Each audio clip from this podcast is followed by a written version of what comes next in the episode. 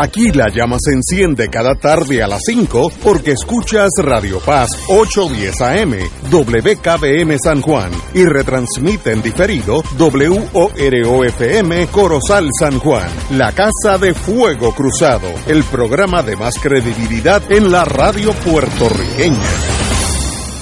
Esta emisora y sus anunciantes no se solidarizan necesariamente con las expresiones que escucharán en el siguiente programa.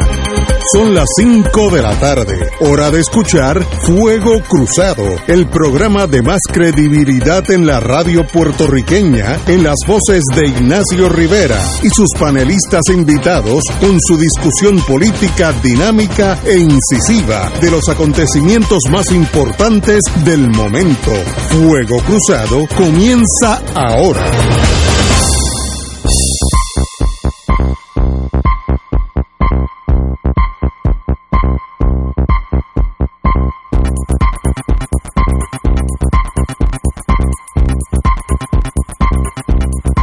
Amigos y amigas, muy buenas tardes. Hoy es miércoles, así que, oye, hoy subió 84, lo vi cuando venía para acá en el Banco Popular.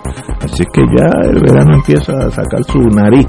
Eh, ya se va el frito ese de por las mañanas que tanto me gusta a mí. Eh, muy buenas, don Héctor Richard. Muy buenas tardes, Ignacio y Héctor Luis y a los amigos que nos escuchan. Héctor Luis Acevedo, como siempre, un privilegio. Oye, vamos. Ignacio y a todos. Obviamente tenemos que hablar de San Juan, porque como diría mi mamá, el diablo está suelto por el municipio de San Juan.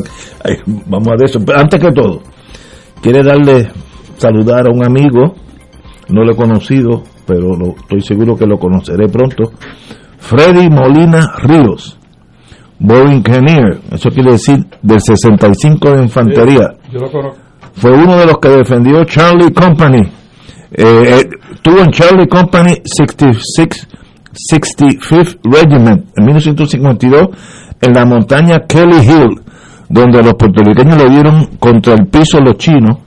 Y hay mucha hay mucha teoría de que los discriminaron contra nosotros, nos dieron las posiciones más difíciles. Cuando los chinos estaban avanzando, que casi tiran a los americanos al, al, Pacífico, al mar, los, los que hicieron la retaguardia fuimos nosotros y obviamente el 65 se cubrió de gloria y de muertos, de ambas cosas, glorias y muertos a la misma vez. Así es que a don Freddy Molina Ríos, oye que como los orientales son únicos, la semana pasada vino a Puerto Rico un oficial del Ministerio de Veteranos de Corea a darle una medalla. Eh, la medalla se llama Republic of South Korea Ambassador for Peace Medal. A él, por su, obviamente, el ejército de Sur Corea sabe que algo hizo, eso ese dato no lo tengo, porque no le van a dar una medalla así a cualquiera venir desde Corea hasta acá a darle esa medalla personalmente, así que un privilegio cono- conocer vía la historia, ya lo conoceré personalmente, porque ten- tenemos un amigo mutuo, a don Freddy Molina Ríos, y esos fueron los puertorriqueños que sembraron la tónica que todavía dura, de que los puertorriqueños en combate son de los mejores que hay en el mundo. Y si en Estados Unidos, la- los- sobre todo los oficiales de mi tiempo, sabían que cuando había que jalar por la bayoneta, los puertorriqueños eran de los mejores que tenían. Y me lo decían. Este, es más, en Vietnam, un vietnamita, después de la guerra, pero que era del norte de Vietnam, como él no sabía lo de Lela, nada de eso, me dijo, yo estaba con mi esposa, dijo, ah, ustedes son de los mercenarios, buenos mercenarios, fíjate, y era no el Vietnam, dijo, ustedes son buenos, eh", pero me dijo mercenario, que luego entendí, porque él no sabe el- del pacto y de la, y, ¿cómo se llama? esa? defensa común, o hay que darle un librito a esos muchachos. Ahora, Ignacio, el gobierno de Corea no cesa de agradecer al pueblo puertorriqueño la gesta de defender la democracia en Corea. Eh, todos, todos los años se conmemora eh, esa gesta y de alguna forma el gobierno reconoce los que están en Puerto Rico. Por ejemplo, en esta época de, de pandemia, el gobierno de Corea ha suministrado hand sanitizer para toda esta comunidad coreana en Puerto Rico y los familiares. O sea que, y lo digo por a través del consulado que yo dirijo, es que eso sucede. Ah, ah, además, esta asociación, que es una entidad cuasi gubernamental que da estos reconocimientos, eh, hace cuatro años en Caguas llevó un reconocimiento individual a todos los combatientes se le dio la medalla, una certificación, y vino el vicepresidente del Senado de Corea personalmente a, hacer el reconocimiento. Eh, me da mucha pena decir que el gobierno de Puerto Rico no, no hizo mucho en esa dirección. Y si no es por el entonces presidente del Senado, Batia, quizás quedaba sin un un funcionario de rango en Puerto Rico que reconociera la presencia de toda esa oficialidad coreana en Puerto Rico. Estuvieron un fin de semana y estuvieron con la comunidad todo el tiempo. O sea que Corea es un, un sitio que aprecia definitivamente lo que es el, el blood tax del puertorriqueño y atesora el puertorriqueño. Y si tú vas a Corea, a Seúl, personas que tienen más de 40 años de edad y menciona que eres de Puerto Rico, te hacen una reverencia. O sea, te lo digo por conocimiento propio porque yo estaba allí. O sea, que es un gobierno que respalda a aquellos que han dado su vida y, y han entregado casi su vida por la solidez democrática de ese país. Usted que también es militar, ¿sabe algo de esa historia? Bueno, yo creo que primero vamos a dar un poco de trasfondo porque mm, la mayoría, yo creo que de los que escuchan este programa, pues, eh, bueno, son contemporáneos a ese evento, al nacimiento, ¿verdad? Eh, en 1950, eh, los Estados Unidos, en el 49, habían cometido un error medio tipográfico de sacar a Corea de las áreas estratégicas de Estados Unidos y dejar a Japón. Al final de la Segunda Guerra Mundial, Estados Unidos insistió muchísimo para acabar esa guerra en que Rusia le declarara la guerra a Japón, que le había sido la parte clave, había sido la parte clave para poder Stalin mover las tropas al frente y combatir a Hitler, ¿verdad? El que Corea, el que Japón no los eh, no le declarara guerra. Entró y ocupó la, entró al final de la guerra y ocupó la mitad de Corea del norte en el paralelo 38, que coincide casualmente con el mismo paralelo en Puerto Rico, que, queda Aguadilla y Arecibo al norte del 38 y el resto del país abajo. Eh, en junio de 1950, Corea del Norte invadió a Corea del Sur y la frontera del 38 queda relativamente cerca de Seúl, que es la capital del sur de Corea, la ocuparon y siguieron por ahí a todo gender o sea, iban por ahí abajo. Eh, MacArthur, que era el comandante del Pacífico, y el presidente de los Estados Unidos, eh, Harry S. Truman, eh, enviaron un contingente de soldados y hacen la famosa invasión de Inchon. Inchon es el puerto más difícil de entrar porque sube y baja la marea. y, 24 pies.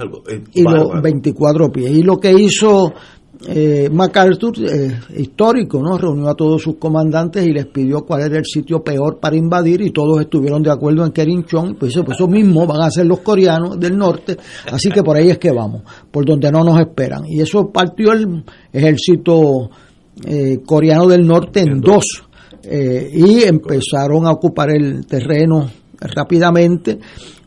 Truman le había dicho específicamente a MacArthur que no se acercara al río Yalu porque los chinos podían eh, entender que era una agresión contra la recién triunfante revolución comunista en China comunista. eh, MacArthur le dijo, si se meten conmigo le tiramos una bomba atómica. Sí, sí, MacArthur ya me Y Truman le dijo, recuerda que el presidente soy yo. Eh, eh, MacArthur no creía que Truman se atrevía a votarlo. Exacto. Eh, porque él era el héroe militar del, y un gran gobernador de Japón. Eh, mantuvo vivo a Hirohito eh, contra toda viento y marea. ¿Qué pasó? Que bajaron un millón de chinos.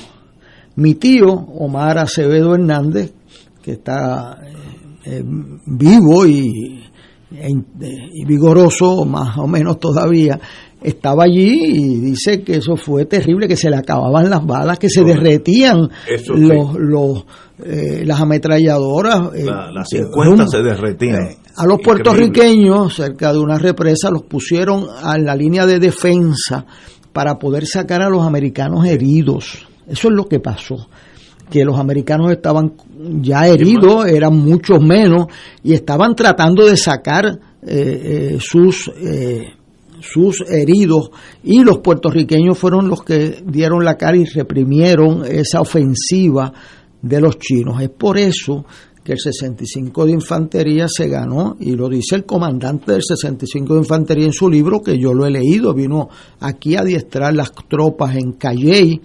Eh, es un libro impresionante de lo que pasó allí. Corea es el lugar donde más puertorriqueños han perdido la vida en nuestra historia en ningún otro conflicto, más de 800 puertorriqueños. Eh, en ningún otro conflicto hemos perdido tantas personas, ni en el segundo, ni aún en Vietnam, ni en Afganistán. Así que Corea queda como el símbolo del, del sacrificio, de la entrega. Entonces, yo que he hablado con muchos veteranos de Corea, dicen que el frío es una cosa eh, terrible para el cual, sabe Dios, los soldados de, de, Minnesota y de Alaska eh, eh, o de, de otros lados, ¿verdad? Pues, o Nueva York están acostumbrados, pero en, en, en Jayuya nunca hace un frío bajo cero. O sea, o sea, eso es una cosa terrible para un puertorriqueño y aguantaron. Eh, hubo un incidente al final de la guerra donde dan una orden absurda y eso pues provoca un, juicio que después lo revocan. Yo vi hace el año pasado un homenaje que le hizo el, el pueblo de Corea a los Borinqueniers. A los, eh, es un homenaje sentido, o sea, una cosa es cuando hacen, y yo que fui secretario de Estado y lo hacía en actividades donde son pro forma, y tú lo sabes, eh, que es un homenaje de gente que no, eh, o sea, que tienen que cumplir un deber. Eso es otra cosa allí. Ellos saben que los coreanos solos no pudieron contener a los comunistas y que unos boricuas, que ellos salen al otro lado del mapa, fueron allí y jugaron la vida y la perdieron cientos de puertorriqueños. Eh, hay un homenaje que le hace doña Inés, yo lo voy a traer a los soldados que llegaron aquí y a la viuda de uno que obtuvo la medalla de, plata, eh, que es una cosa, un sentido de la palabra impresionante. Así que mi saludo al amigo Freddy Molina. Freddy Molina, al gobierno de Corea, que sea un gobierno agradecido.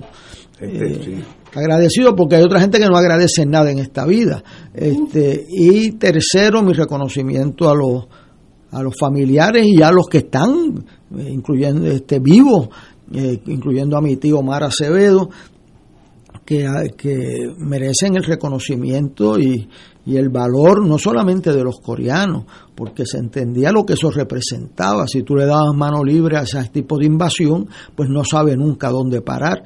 Y hoy Corea del Sur es un país ejemplar en términos de participación democrática, de, progreso económico. pero es una eh, potencia económica. Una potencia, o sea, los tigres de Asia.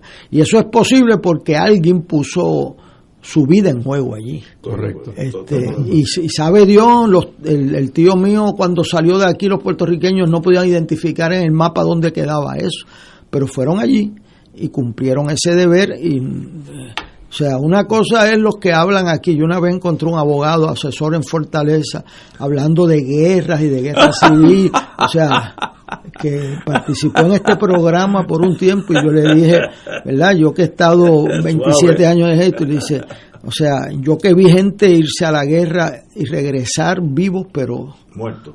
Pero, no podían dormir por las noches, la familia destruida. O sea, yo esa, eso a mí no me lo cuentan. Eh, así que yo le dije, tú hablas de eso porque no sabes de qué está hablando. Una guerra solamente tiene héroes fáciles en televisión.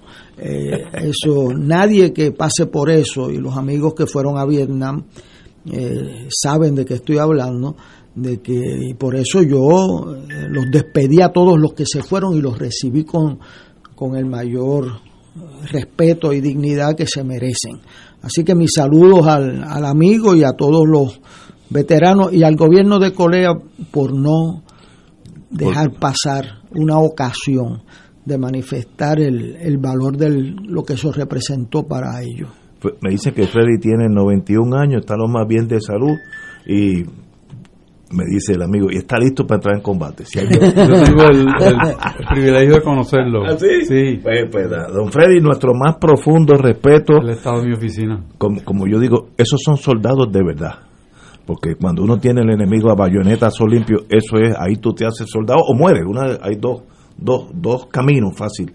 Así que esos borinqueniers, esos los borinqueños de 65 Infantería, se hicieron, se forjaron en combate totalmente, le dieron las asignaciones más peligrosas. Yo no diría que, o no quiero decir, no quiero creer que fue por discrimen, pero no hay duda que se chuparon el limón. Fíjate, eh, y los que quieran ver más sobre eso, ya que este mundo hoy día es visual, eh, los Borinqueniers tienen un website y puede accesarlo y ahí ver el documental sobre ellos.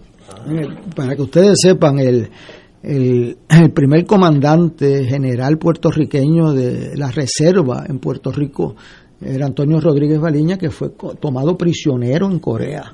Este, y por eso los reservistas como yo eh, usamos en el uniforme una garita puertorriqueña, ¿no? porque era lo que usaban los puertorriqueños eh, allá y, todo, desde las canciones hasta toda esa, esa cultura. Eh, a lo cual Puerto Rico hoy más que nunca no está acostumbrado. Bueno, la canción la ha cantado Bobby Capó. Ok, eh, al, compañero que me está escribiendo, consígame el site de los Borinqueniers para decirlo y que todo el mundo, todos los puertorriqueños que deseen, aprendan como los puertorriqueños hace unos añitos tuvieron que batirse en combate de verdad. Privilegio conocer a don Freddy Molina Ríos, soldado del 65 de Infantería, donde estoy seguro que todavía recuerda Kelly Hill, allá 1952 en Corea. Vamos a una pausa, amigo. Fuego Cruzado está contigo en todo Puerto Rico. Este es un mensaje del sistema de alerta de emergencia. El jueves 11 de marzo, las emisoras de radio, televisión y sistemas de cable y satélite de Puerto Rico estarán participando en el simulacro de alerta Tsunami Caribe Wave 2021. Si usted escucha la señal de alerta o sirenas ese día alrededor de las 10 de la mañana, no olvide que se trata de una prueba. Recuerde, el sistema de alerta de emergencia es su fuente oficial de información cuando surgen posibles situaciones de peligro para la población. La tecnología avanzada al cuidado de su salud tiene un nombre. Advanced Imaging Interventional Center. Siempre con innovadores servicios en radiología diagnóstica y un personal certificado brindándole confiabilidad con resultados más certeros en todas sus pruebas. Ofrecemos MRI, tomografía computadorizada, angiografía digital, neuroradiología, sonografía y ahora con nuestro nuevo servicio avanzado de PET-CT para pruebas de alta eficiencia. Advanced Imaging, edificio Arturo Cadilla, Centro Médico San Pablo Bayamón, 269-2442. El obispo de Roma retoma su agenda aérea en el 2021 visitando Irak. Primera visita papal a ese pueblo. Y en Puerto Rico oramos por el éxito de dicha jornada de buena voluntad. Del 5 al 8 de marzo con el lema Todos somos hermanos. Su santidad tendrá un encuentro interreligioso en las llanuras de Ur. Visitará Mosul, Karagosh y celebrará la Santa Misa en el Estadio Franzo Irarí en Erbil. Los misioneros de Radio Paz 810 AM y nuestros radioyentes ponemos en oración el viaje apostólico del Papa Francisco, deseándole éxito en su misión y los frutos de esta histórica travesía. Ser rotario es vivir la alegría de servir a los demás, a la vez que cultivas la amistad y el compañerismo, sin límites y descanso. Mensaje del Club Rotario de Río Piedras. 2.6 millones de autos en Puerto Rico, algunos de ellos con desperfectos.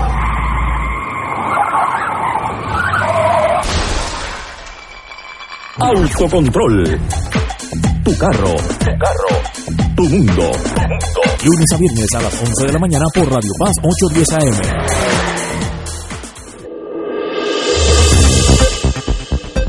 Y ahora continúa Fuego Cruzado.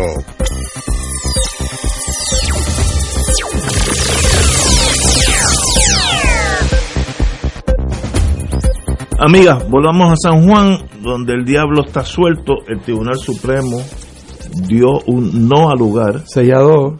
A la, a la solicitud de Sorciorari que está que 4-3 que estaba solicitando el señor alcalde para para poner el fin a la disputa de quién ganó en San Juan.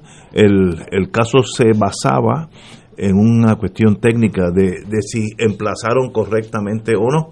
El Supremo pues eh, es supremo, por eso, por, eso tiene ese nombre, dice, si no, si no lo deseo ver, se queda el dictamen del Tribunal de Apelaciones que dice que hay que examinar los votos.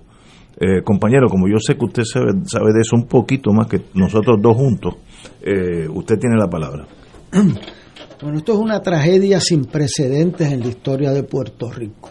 Eso es bien raro, un abogado de derecho electoral decir eso. Pero aquí se dieron, en este caso de Aguadilla, unos eventos, especialmente en el área judicial, sin precedentes en la historia de Puerto Rico. ¿Cuál es el trasfondo de esto? Bueno, el trasfondo de esto es que en, 19, en el año 2004, luego que se contaron todos los votos el día de las elecciones, el comisionado electoral Tomás Rivera Chats descubre que Luis Fortuño perdió las elecciones eh, frente a Aníbal Acevedo Vilá.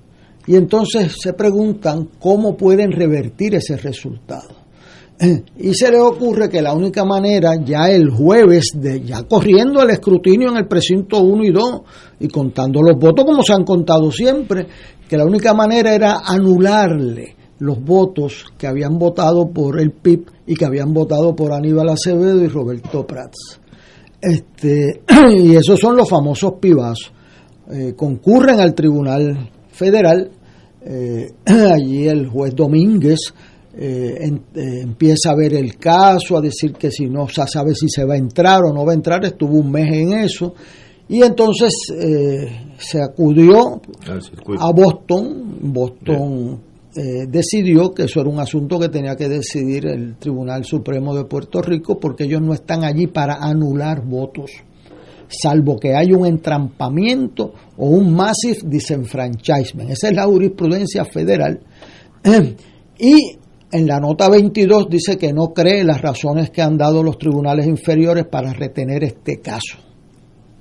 Eso es la historia, eso es leyendo la nota 22.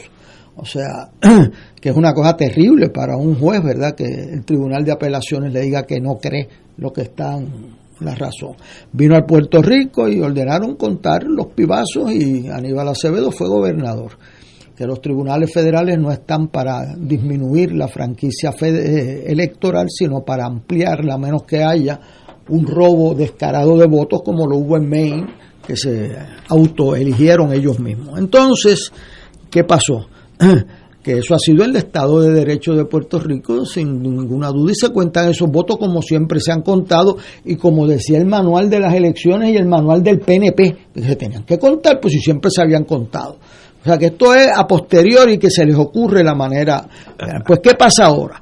En junio 20, a las 4 y cuarto de la tarde del pasado año, a la gobernadora Wanda Vázquez, por razones que tendrá que responder ante la historia, firmó la ley electoral de don Tomás Rivera Chats y Johnny Méndez. Esa ley electoral es la misma que decía que si escribían Ignacio eh, o, o, o Cruz o Alejandro Cruz no se contaba el voto.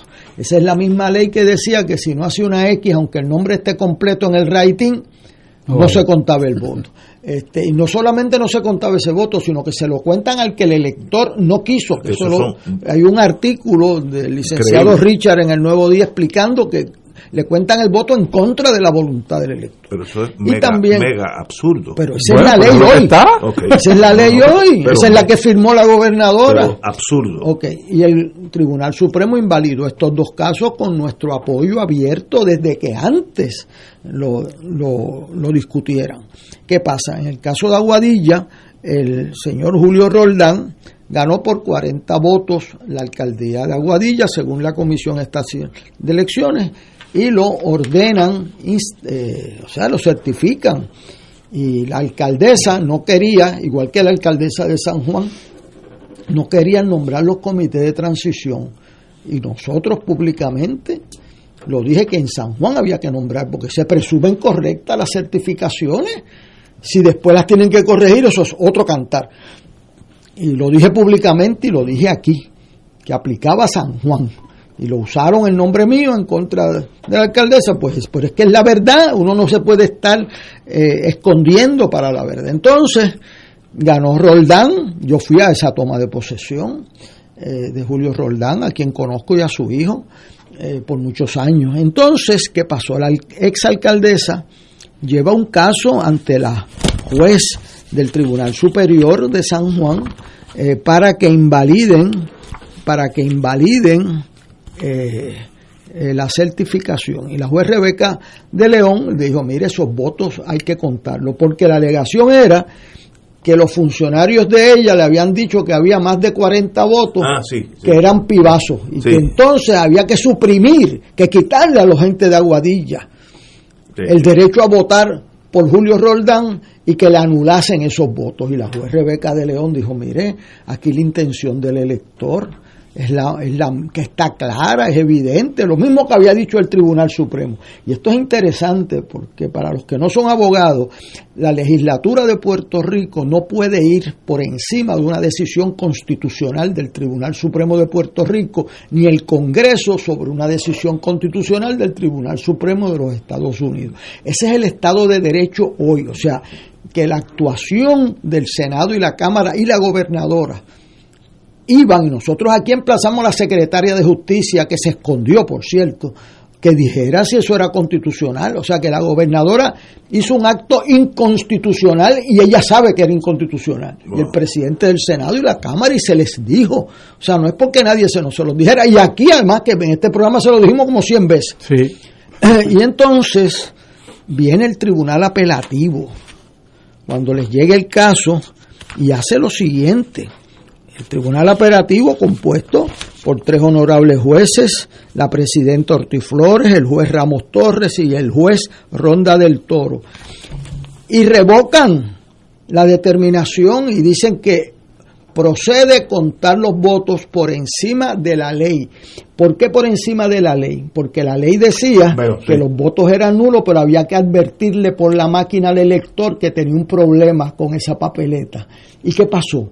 Que como la ley la firmaron tan tarde, el 20 de junio, no les dio tiempo a arreglar las máquinas. Y entonces se planteó a la comisión de que no les había dado aviso a los electores y por unanimidad todos los partidos en Puerto Rico dijeron que había que contar esos votos, porque bajo la tesis prevaleciente, que es un voto constitucional, había que contar esos votos, y bajo la tesis del PNP de que había que advertirle al elector la máquina, y como no hubo la advertencia, pues también el PNP votó para contar esos votos. Pues este tribunal de apelaciones va por encima de la constitución, va por encima de la jurisprudencia vigente, vigente, que es el caso de Calderón Sierra, eh, eh, Serra, va por encima de la ley que ordena que le adviertan al elector y va por encima de una determinación unánime, unánime de la Comisión Estatal de Elecciones y ordena invalidar esos votos y que hagan un descuento, no ningún recuento, eso no es ningún recuento, es un descuento de votos. Ah, de descontar esos descontar esos votos para que la exalcaldesa gane. A mí eso me toca muy de cerca, porque en diciembre de 1980, hace 40 años y un mes, un juez mandó a descontar unos votos para decidir la Cámara de Representantes y el Tribunal de Supremo de Puerto Rico se sostuvo en que esos votos había que contarlos por unanimidad, incluyendo el juez Martín, que está vivo, gracias a Dios, de todos los partidos. Y a mí me arrestaron por negarme a poner en vigor esa disposición inconstitucional. Y entonces, por eso me ves con mucha pasión, porque esto no es la primera vez. Y entonces, ¿qué pasó? Pues obviamente todo el mundo entendía que el Tribunal Supremo, que no había entendido sobre la sustancia, pues iba a parar esa determinación del descuento, en lo que resolvía el caso finalmente, que lo habían resuelto a favor de la intención del elector en Guánica contra el Partido Popular, y yo lo respaldé al Supremo, 7 a 1 y el 1 era por una cuestión técnica, así que fue por unanimidad. Y entonces, para entonces tú no puedes defender la intención del elector en Guánica y coger para Aguadilla y perderle en el camino. Tú no puedes aplicar una norma en, en Guánica y perderla en el camino cuando llegues a Aguadilla aplicar la contraria.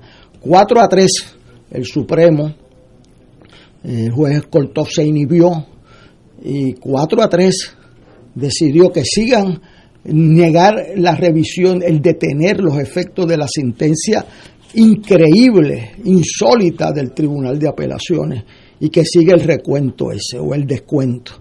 Eh, los jueces Oronoz, la juez presidente, el juez Estrella y el juez Ángel Colón emitieron opiniones disidentes sumamente eh, fuertes, fundamentadas. Y entonces el sábado pasado se hizo la sesión del descuento. ¿Y qué pasó? Que de los 50 votos que habían alegado bajo juramento aparecieron cuatro.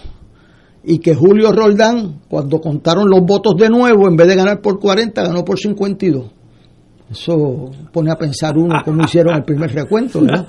Porque no pueden florecer votos de momento así. Pues entonces ganó por más. ¿Cuántas veces va a ganar Julio Roldán la alcaldía de Aguadilla? Pero esto, el, la, para de Aguadilla, primero hay que decirle que les trataron de quitar el derecho a elegir su alcalde por un fiat judicial, que trataron y no pudieron. Y eso es terrible para Puerto Rico. Esta ley electoral que atenta contra la voluntad del elector es una vergüenza para Puerto Rico. Y yo le digo, los legisladores y el gobernador, si yo tengo que ir a protestar solo contra esta barbaridad, no es la primera vez que lo hago. La otra vez fue con Victoria Muñoz y con tres exsecretarios de Justicia y con todos los partidos de oposición. Alejandra Lúgaro, el doctor Vázquez, eh, Vargas Vidot, el PIB fue solo porque el PIB eh, actúa así, pero todos que representan hoy el 67% del electorado. Esta sesión legislativa no puede terminar con una ley que va en contra de la democracia puertorriqueña. Y duele mucho que la judicatura, que es el recurso de los desamparados, de los vulnerables, de las minorías, se haya unido este asalto de la democracia de no contar los votos según emitidos. Si el PNP ganó, pues se le cuentan los votos y Pierluisi es gobernador. Y si Romero, pero hicieron más, mandan invalidar la certificación antes de hacer el recuento. ¿Tú has visto eso? Eso, o sea, la certificación se presumen correctas. Cuando Romero... Porque había ganado Natal al principio. Ah, porque... No, no, no, la certificación se la dieron a Romero. Ok, ok. Y yo defendí aquí que había que nombrar un comité de transición. Si después en el recuento se invalida, pues, pues se empieza de nuevo. Igual, pero aquí este tribunal mandó a invalidar la certificación antes de contar los votos del mismo recuento que mandó a hacer. O sea, esto que ha pasado a nivel del apelativo y el Supremo diciendo arréglenselas allá como puedan. O sea, a diferencia de lo que hizo en, los, en el caso de Guánica, pues presenta unos cuestionamientos de la mayor profundidad y lastima el respeto a las instituciones, Ignacio. Nosotros necesitamos un Supremo respetado y respetable. O sea, ¿cómo es posible que tú apliques una norma diferente en Guánica que en Aguadilla? Pues yo no me voy a quedar callado, sabe Dios, otros tienen otras prioridades, pero yo no me voy a quedar callado. ¿Y cómo es posible? Los legisladores le tienen que decir al gobernador, mire aquí, los legisladores de Victoria Ciudadana, el Partido Popular, Proyecto Dignidad y el PIB, aquí usted sabe que si no, si pretende mantener esta ley electoral ofensiva, aquí va a haber un tranque, esto no se queda así.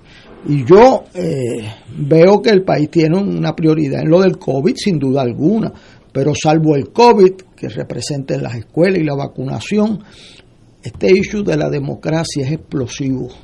Y los tribunales, en vez de poner, en este caso, en el caso de Aguadilla, de, de se comportaron a la altura, a mi entender, de su misión de impartir justicia y respetar los votos. En el caso de Aguadilla, Julio Roldán tuvo que ganar por cuenta propia, no con la mano amiga de la justicia, sino a pesar de lo que hicieron los tribunales. Eso es una tragedia para Puerto Rico. ¿Y ahora en San Juan?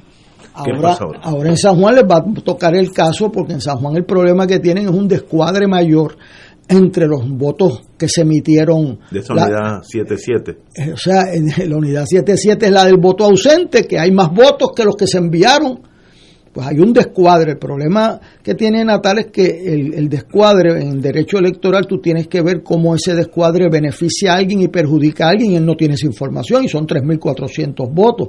A diferencia del asunto de Eva Prados en el precinto 3, que son menos de 100 votos. y ahí tú puedes probar en 100 votos una distancia bien cercana.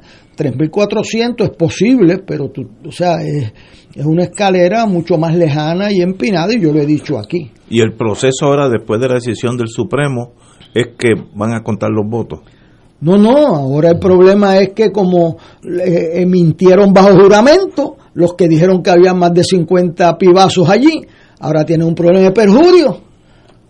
Ahora no, tienen un problema de perjurio, porque para tú ir al tribunal, la ley requiere que tú digas que si usted descuenta estos votos, cambia el resultado. Veo. ¿Y qué pasa? Pues dijeron que había más de los 40 votos y salieron que habían cuatro. Y pusieron. Sí, estamos hablando de, de, Aguadilla. de, Aguadilla. no. San Juan ahora. Ah, pues San Juan tiene que ir al Supremo para que decidan si van a invalidar el proceso porque radicó tarde.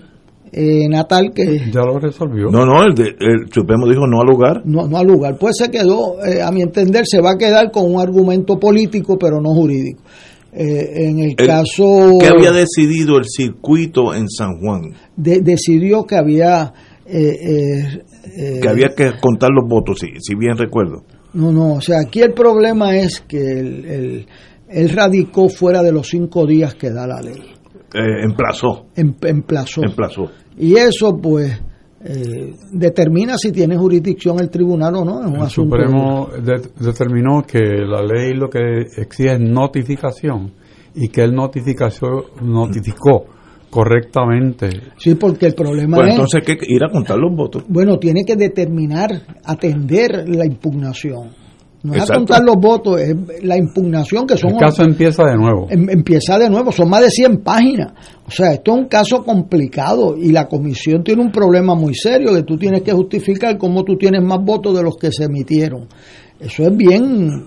Entonces, el problema es si eso le beneficia o no le beneficia, pero hay una incertidumbre que perjudica a Romero, yo se lo dije públicamente, al que gana tiene problema de legitimidad y el que pierde tiene, bueno, ¿y esos votos? ¿A quién favorecieron?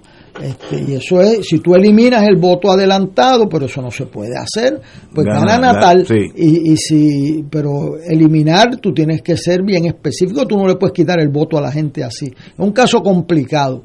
Menos complicado es el caso de Guánica, que se alega que hay 17, hay 30 y pico de votos que los contaron dos veces. Sí. Y eso es un asunto matemático. Sí, Para es mí es absurdo que la comisión no sepa si contó o no contó dos veces los mismos votos. Porque imagínate, eh, ese queda y queda pendiente el del precinto 3 de San Juan.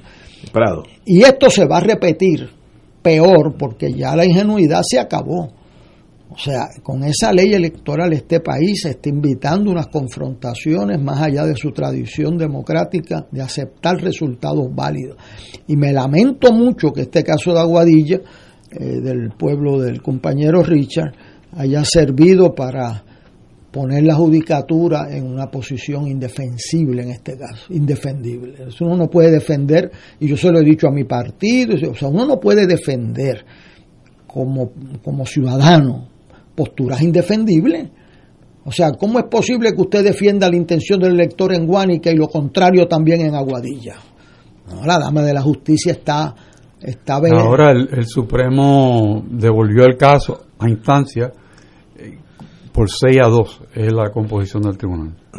El de, el de San Juan, el, el, de San Juan. Sí, okay, ah, el de San Juan, sí. sí. Pero, sí, sí. ¿y de devolverlo para qué? Que una bueno, para que, que vean la impugnación, porque la impugnación ah, veo, no veo. se ha visto en San Juan. No, entendía. O sea, Olvídate de emplazamiento, vamos a los méritos del caso. Bueno, no, no, el no, emplazamiento, no que se olvide que... El, eh, es que el problema es qué es lo que significa notificación. Ok. ¿Hubo o no notificación dentro del término? Eso es lo que se va a ver eso, ahora. Eso es lo que ya decidió el Supremo. Sí, que, es que, sí, que la hubo. Sí, pues entonces, el, hay fíjate que lo que pasa. El caso. Él fue y notificó y no encontraban al. A, sí, lo dejaron con. Lo dejaron con la oficina en el municipio que yo conozco muy bien, que recibe todos los emplazamientos del alcalde y al señor, al alcalde Romero lo estaban demandando como alcalde no era como propietario de un terreno en, en, adjunta, era como alcalde y esa es la oficina que recibe las notificaciones. El juez estaba equivocado y el Supremo ahí actuó correctamente.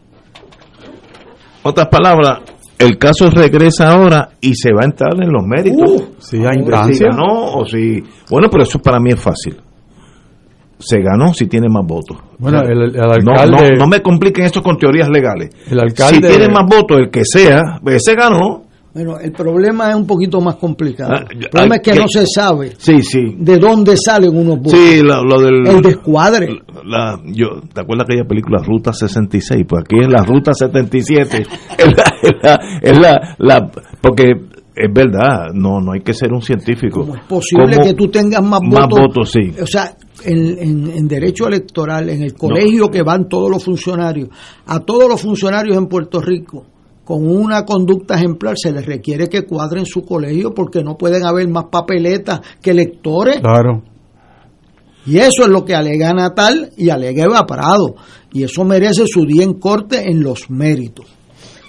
Eh, y ahora irá a instancia para abrir el caso y averiguar el misterio del, de- El del- misterio del del- descuadre. del 77. Lo que te quería de decir es que el, el alcalde Wow. inmediatamente eh, decidió y le notificó a sus abogados que solicitaran que el mandato del Supremo lo enviara inmediatamente para que el caso empiece a correr de inmediato. Ah, Claro, porque le perjudica. Claro. Seguro, o sea, pero, o sea, y yo se lo dije a él personalmente, o sea, este asunto de la ley electoral no solamente perjudica al que eh, al que le quitan un derecho, sino al que reclama que ganó, le quita la legitimidad, porque entonces está cuestionado. Yo sé, yo sé de eso, yo estuve dos años en los tribunales después que fui al, eh, juré al alcalde de San Juan, dos años. Y tú sabes lo que es gobernar con un pleito que puede venir a favor o en contra, y tú tienes a todo el mundo. ¿Cómo tú reclutas gente?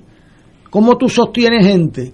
Eh, eh, no es fácil, no es fácil, pero se logra, ¿verdad? Pero yo entiendo Bueno. perfectamente eso y la desgracia aquí la provocó la ley electoral y la mala administración. Sí, esa- Porque ese colegio 77 es una vergüenza. O sea, ahí aparecieron paquetes que no se sabía que faltaban. Ahí había un descuadre. O sea, en derecho electoral es la precisión. No pueden haber más votos de los que se envían. Eso es un problema. Eso es un, no, es un problema. No, no, es que Eso es una vergüenza, eso no es un problema. Es un Ignacio. problema. Ahora, como dijo, como dijo Héctor Richard, yo creo que eso debe mandar el mandato esta tarde. Esta tarde. Y mañana Aguadilla, Richard, ¿qué usted y, y- y- eso? y maña- y mañana empezar a contarlo y que gane el que gane, pero no podemos seguir con esta incertidumbre para los dos, Para los dos. ni para Romero ni para Natal, se Claro. queda uno en el aire Claro. y el pueblo también, ¿no? Claro. Así- pues, señores, tenemos que ir a una, una pausa. El diablo obviamente está suelto por San Juan. Vamos a una pausa. Fuego Cruzado está contigo en todo Puerto Rico. Saludos familia de Radio Paz, mi nombre es Jafet Marrero. Y yo soy Eric Rosario. Ahora puedes escucharnos todos los sábados a la 1 pm en Podcalizando, La conversación que no tuviste después de misa. un programa para toda la familia. Búscanos en las redes sociales como Influenzando y recuerda, Hagamos viral a Jesús. En Buenos Días Familia, por Radio Paz 810 AM, a las 10 de la mañana de lunes a viernes, acompañas a Judith Felicie en una agenda de interés para ti, de lo que quieres escuchar, aprender y disfrutar. Comparte con sus invitados, como el doctor Edgardo Rosario Burgos y su consultorio radial, la psiquiatra María Teresa Miranda en Familia, Crisis y Soluciones, y la doctora Ada Rosabal hablando de fe, el periodista Javier Santiago con lo mejor de la cultura popular entre muchos temas. Buenos días familia, de lunes a viernes por Radio Paz 810 AM. Fuego Cruzado, el programa de más credibilidad en la radio puertorriqueña, es ahora la tribuna abierta de análisis noticioso, con diversas perspectivas que exploran el trasfondo de lo que acontece a diario y cómo nos afecta. Escucha Ignacio Rivera y sus panelistas invitados de lunes a viernes en Fuego Cruzado en transmisión diferida a las 10 de la noche por Oro 92.5 FM. Perrita chihuahua color blanco con manchas brown se extravió en el área del faro de Arecibo cerca de la poza del obispo. Responde al nombre de Nuni, Familia pide a las personas que la vean llamen de inmediato a Julio o Dolores de Jesús a los teléfonos 407-663-2577, 407-663-2578 y 407-663-3166. Daremos una recompensa de 500 dólares. Recuerde los teléfonos 407-663-2577, 407-663-2578 y 407-663-3166. Fanático del deporte, la mejor información y el mejor análisis lo escuchas los sábados a las 2 de la tarde por Impacto Deportivo con Javier Sabat y el más completo elenco en deportes por Radio Paz 810 AM y en las redes sociales Facebook Impacto Deportivo Radio PR Twitter e Instagram Impacto underscore Deport juntos impactando el deporte nacional. Y ahora continúa Fuego Cruzado.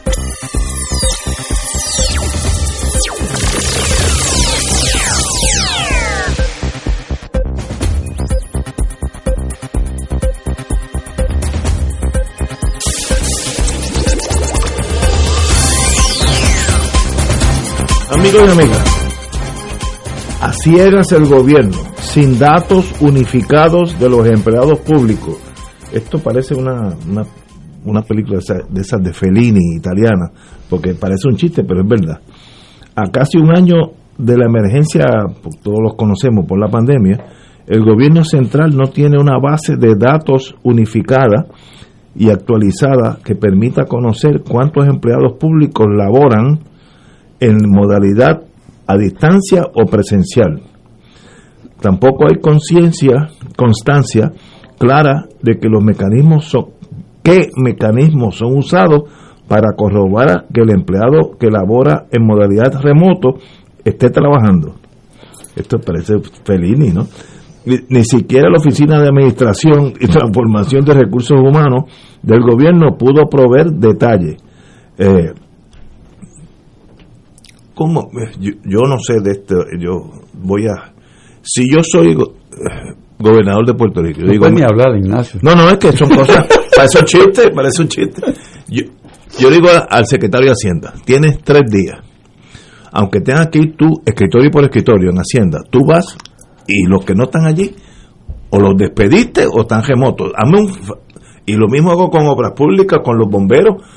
Eso no es tan difícil. Si el jefe de una de una eh, una agencia, obras públicas, pues llama a su subjefe. Dígame, ¿cuánto tú tienes allá en Morovi? Yo tengo 25. ¿Cuántos están ahí al frente tuyo? 12. Pues hay 13 que no están allí. O, o 13 El cheque. pero o 13 de eso eh, la gente se retira y sigue cobrando cheques esto es un desastre pero que no sepa el gobierno no tenga una idea de cuántos están presenciales y cuántos están en remoto y si están en remoto si están haciendo algún trabajo o no. Es como un anarquismo. O sea que esto es eh, desesperante es la noticia. Eh, compañero eh, Héctor Rachel usted que estuvo a cargo de una de esas unidades. Bueno, sí, sí, estuve a cargo de eso. Y había manera de saber cuando hay administración, se puede. Pero si no la hay, con, con buenos administradores. si no la hay. Pero fíjate, la persona que tiene el, el fuete en la mano, ¿verdad? Que es la, la secretaria de Gobernación, empezó a decir que estaba convocando con urgencia que volvieran a sus puestos los Todo el mundo. Ok, Muy bien. pero eso no es la expresión más absoluta de no saber lo que está pasando. Explícate. explícate. Bueno, piénsalo, piénsalo bien, piénsalo bien. Ella dice que todo el mundo regrese. Sí. O sea, ¿por qué? Porque hay que ejecutar. Sí, Dijo eso. Eso lo dijo, sí. Entonces, tú puedes ejecutar sin presencia. Las oficinas lo hacen, las escuelas lo hacen. Yo doy clase. ¿eh? Los tribunales. Los tribunales lo hacen. Entonces, te demuestra que no hay la más leve noción de qué está pasando. Porque si yo tengo que ver el cuerpo para saber qué va a ejecutar, pues no está en este siglo, está en el siglo, qué sé yo, 19. Porque en el siglo XX ya había ejecución por, a distancia. O sea, eh, eso para empezar, eso uno, uno lo, primero se ríe, no hombre, no, eso es lo que es un, un movimiento de poner a la gente a trabajar. No, es una misión terrible de que, primero, no está trabajando o no sé que está trabajando. Puede ser cualquiera de las dos. Y yo quiero que trabajen, pero tú no eres la jefa con el fuerte en la mano. Tú no diriges todos los departamentos. Y cada departamento, cada secretario no tiene un sistema de saber quién está trabajando y quién no está trabajando. O sea, claro, yo como excepción, pues quizás en educación, porque hay, hay monstruos aquí que no, que no se entienden. ¿verdad? que están diseñados para que tú no sepas lo que está pasando. No, no te rías, no te rías, no te rías. Ay, Dios. Sí, es cierto, el Departamento de Justicia Pero ¿cómo está tú vas a diseñar una agencia para que no funcione? Ignacio, pero tú no preguntas cómo se hace o cómo se llama, cómo funciona o no funciona. Eso es- tienes que ir a la base para levantar tus datos. Y si no funciona, ¿por qué? Porque nadie sabe y nadie sabe porque uno no le comunica al otro. Pues entonces, esos son etapas de un bizcocho de piso. Tú sabes. Pero, pero es que volvemos a la cantaleta de siempre. No hay operación. El gobierno de Puerto Rico no opera.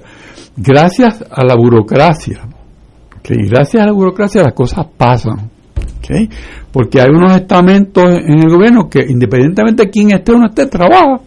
Son funcionarios públicos que, que dan la vida por el servicio público y se fan y hacen el trabajo. Y aparecen las cosas, ¿ok?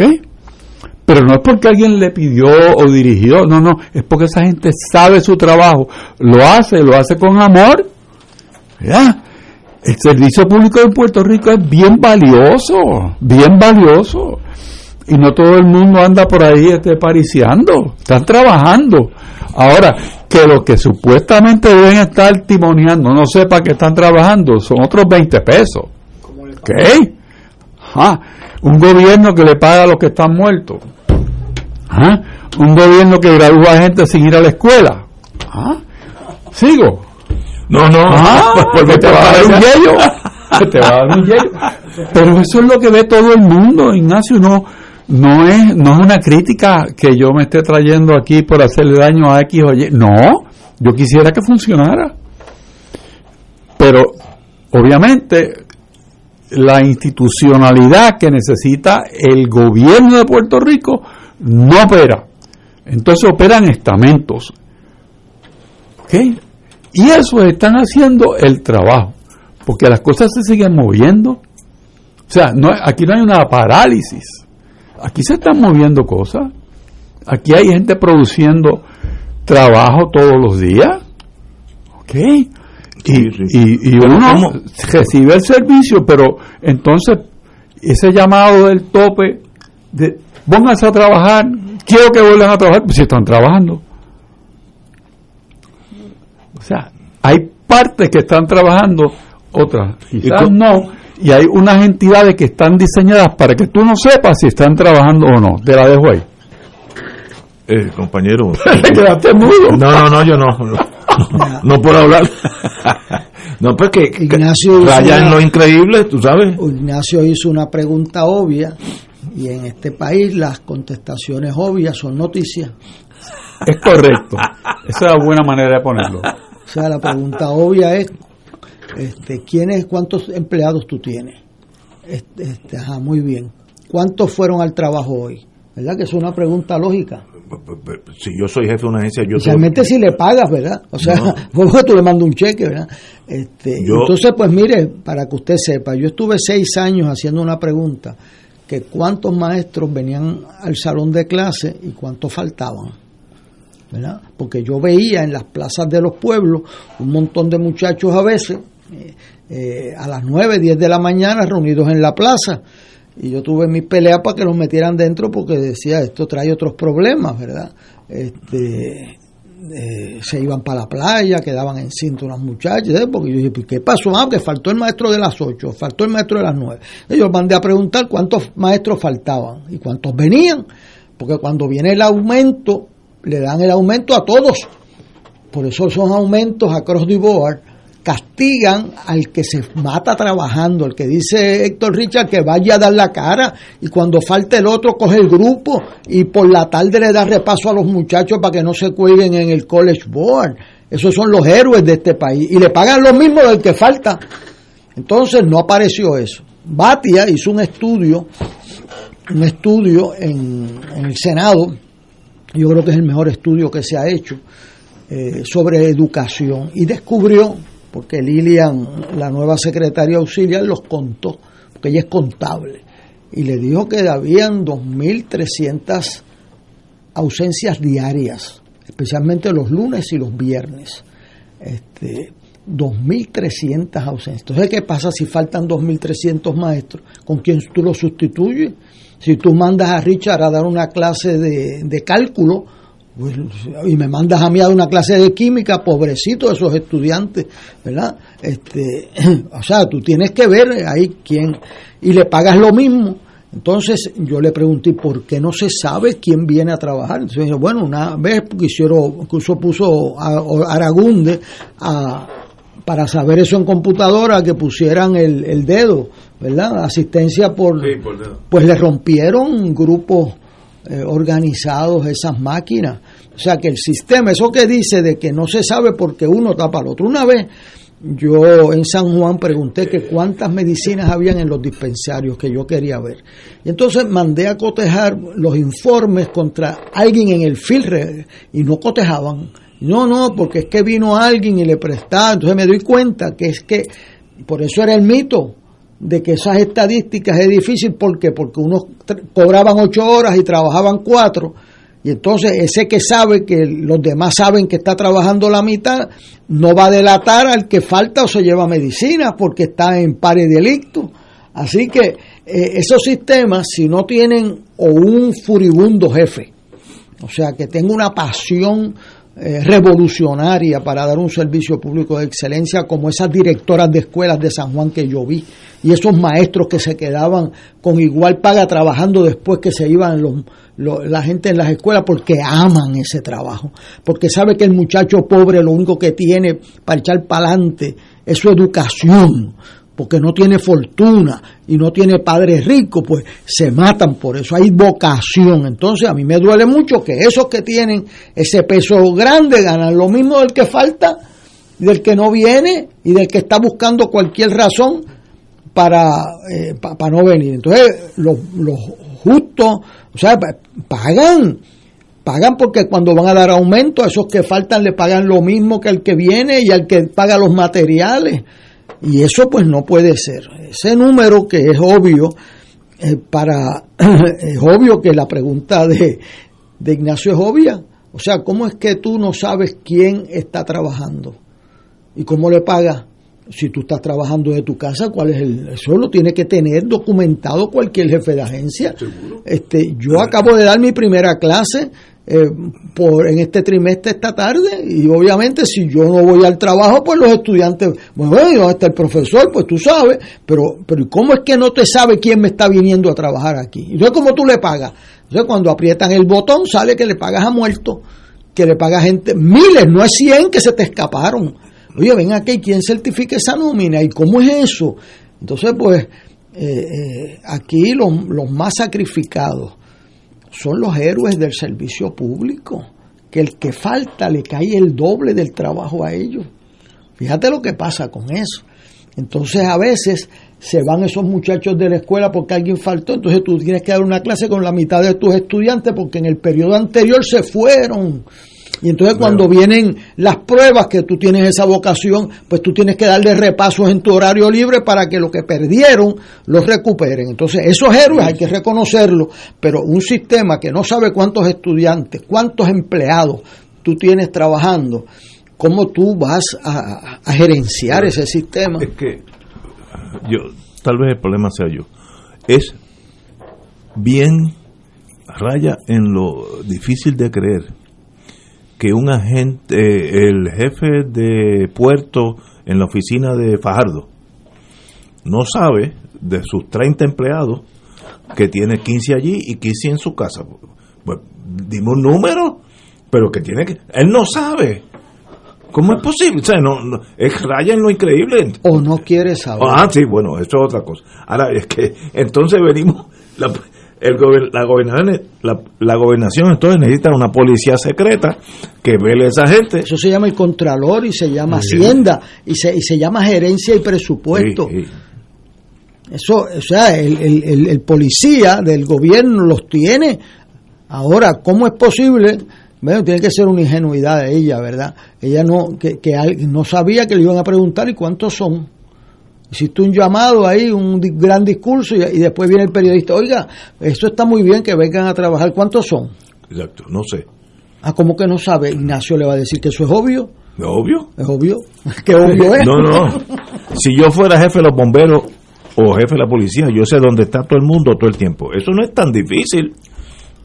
¿Saben? Bueno. Digo, estoy partiendo que de buena fe, que no hay mens rea. Porque si hay un, si la, lo que estamos hablando es con la cosa nuestra, entonces yo me rindo. Entonces, ah, pues, entonces, pues, no, no hay nada que tú-. Ahí sí que nadie falta en la cosa Si nuestra. tú su- estuvieras en posición de dirigir una agencia del gobierno de Puerto Rico hoy en día, a lo mejor tú le aplicas los conocimientos tuyos gerenciales y determinas por un buen método cómo tú contestas la pregunta cuántos son, dónde están, cuántos están por el fondo, cuántos están en días Mira, lo especiales. que pasa es que Ignacio, cuando estaba en el ejército y pesaba 50 libras o 100 menos, cuando uno por la mañana, el First Sergeant, que yo fui. First Sergeant, Reveille. este, viene y viene el oficial, el- eh, yo era oficial también, el sargento primero me tiene que decir all present or accounted for. for. Y es así. All present or accounted for. Y entonces, todo mundo sabe yo dónde le pregunto, mundo. ¿cuántos son los accounted for? Porque si nos movemos ahora, yo tengo que saber dónde están y el tipo tiene que saber. Sí, all tiene. present or accounted for. Sí. Eso no es tan difícil. O sea, porque es que, ¿cómo es que tú le pagas a una gente que tú no sabes si están o no están? Ahora, no lo vas a conseguir en educación. Ah, pues, pues hay que hacer la nueva. Bueno. Empezar from scratch. Búscate la, la dinamita que es empezar a tumbar edificios. Vamos a una pausa. Fuego Cruzado está contigo en todo Puerto Rico. Aquí la llama se enciende cada tarde a las 5 porque escuchas Radio Paz 810 AM, WKBM San Juan y retransmite en diferido WOROFM Corozal San Juan, la Casa de Fuego Cruzado, el programa de más credibilidad en la radio puertorriqueña.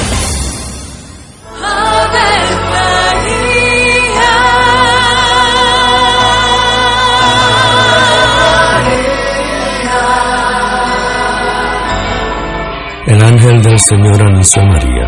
y ella concibió por obra del Espíritu Santo. Dios te salve María, llena eres de gracia, el Señor es contigo. Bendita tú eres entre todas las mujeres, y bendito es el fruto de tu vientre Jesús. Santa María, Madre de Dios, ruega por nosotros pecadores, ahora y en la hora de nuestra muerte. Amén. He aquí la esclava del Señor. Hágase en mí según tu palabra. Dios te salve María, llena eres de gracia, el Señor es contigo. Bendita tú eres entre todas las mujeres, y bendito es el fruto de tu vientre Jesús. Santa María, Madre de Dios, ruega por nosotros pecadores, ahora y en la hora de nuestra muerte. Amén. Y el Verbo se hizo carne. Y habitó entre nosotros. Dios te salve María, llena eres de gracia, el Señor es contigo.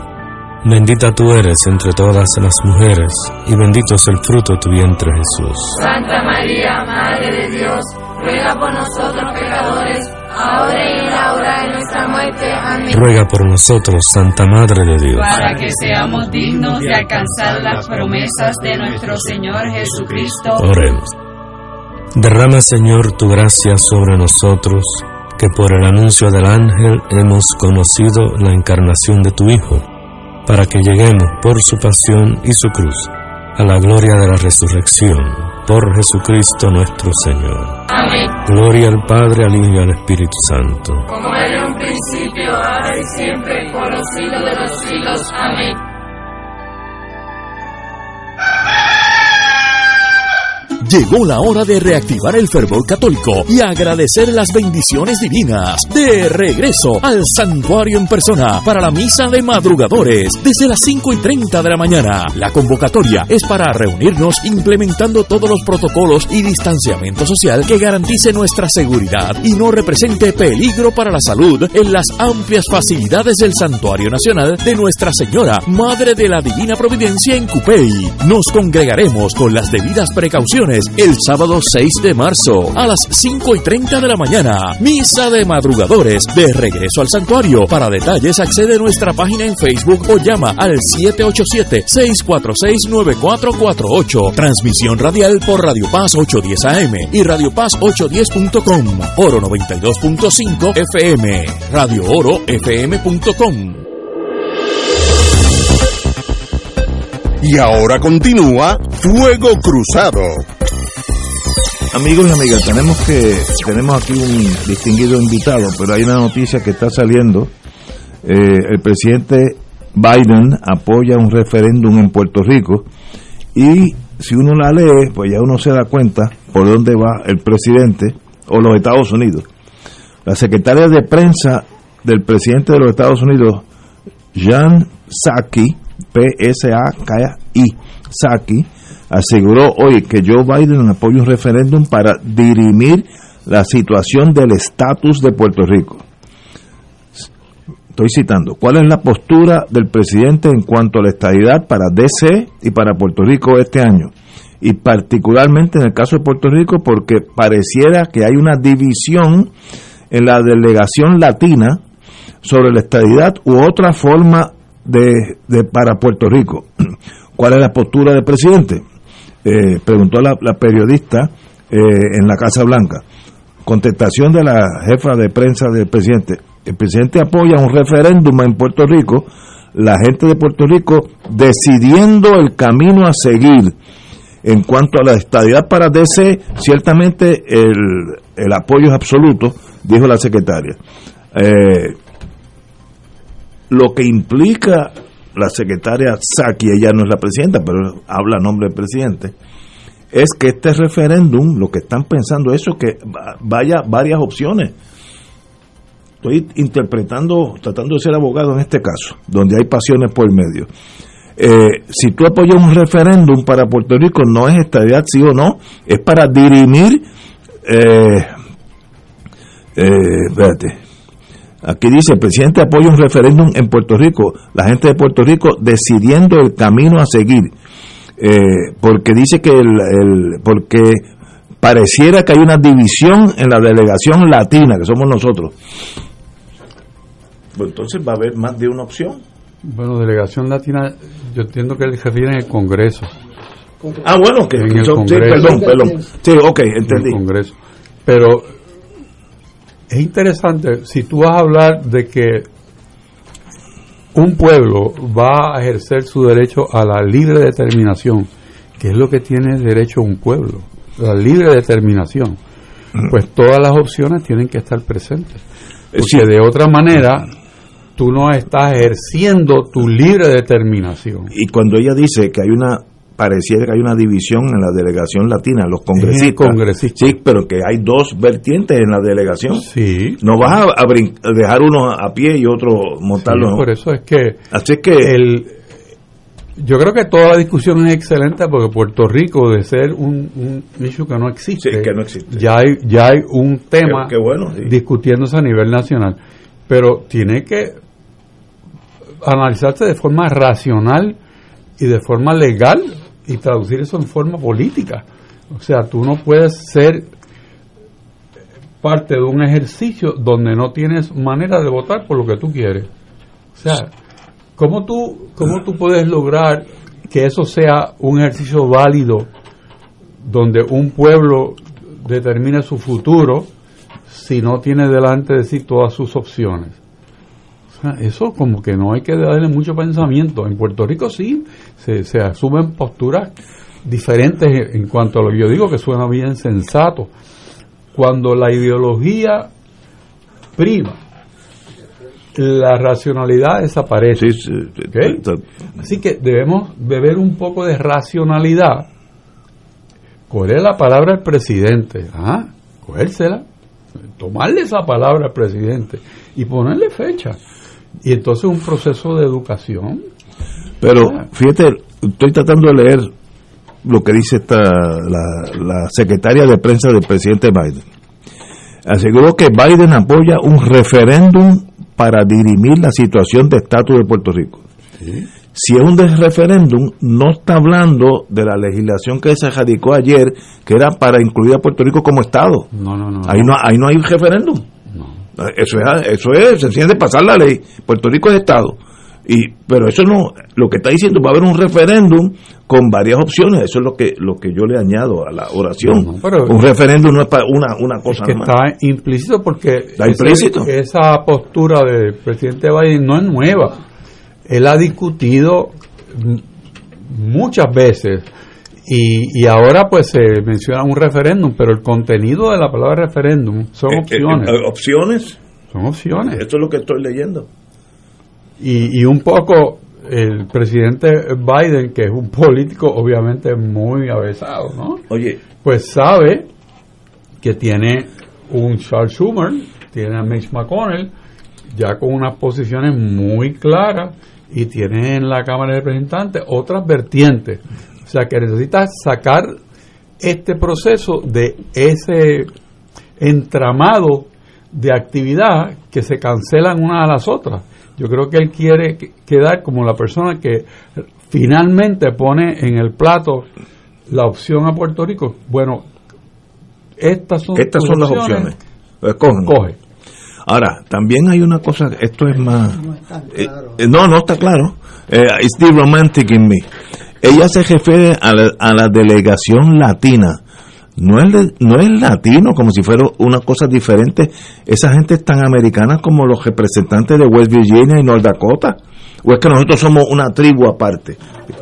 ¿Ah? Eso, eh, en el mundo es No. o sea eh, Sí, yo sé. es- o ella sea, está haciendo... hay, hay que ver quién hace la pregunta y quién la contesta Claro. Con ese nombre ella de... sea, eh, aquí- eh, Trump diría que todos somos brown.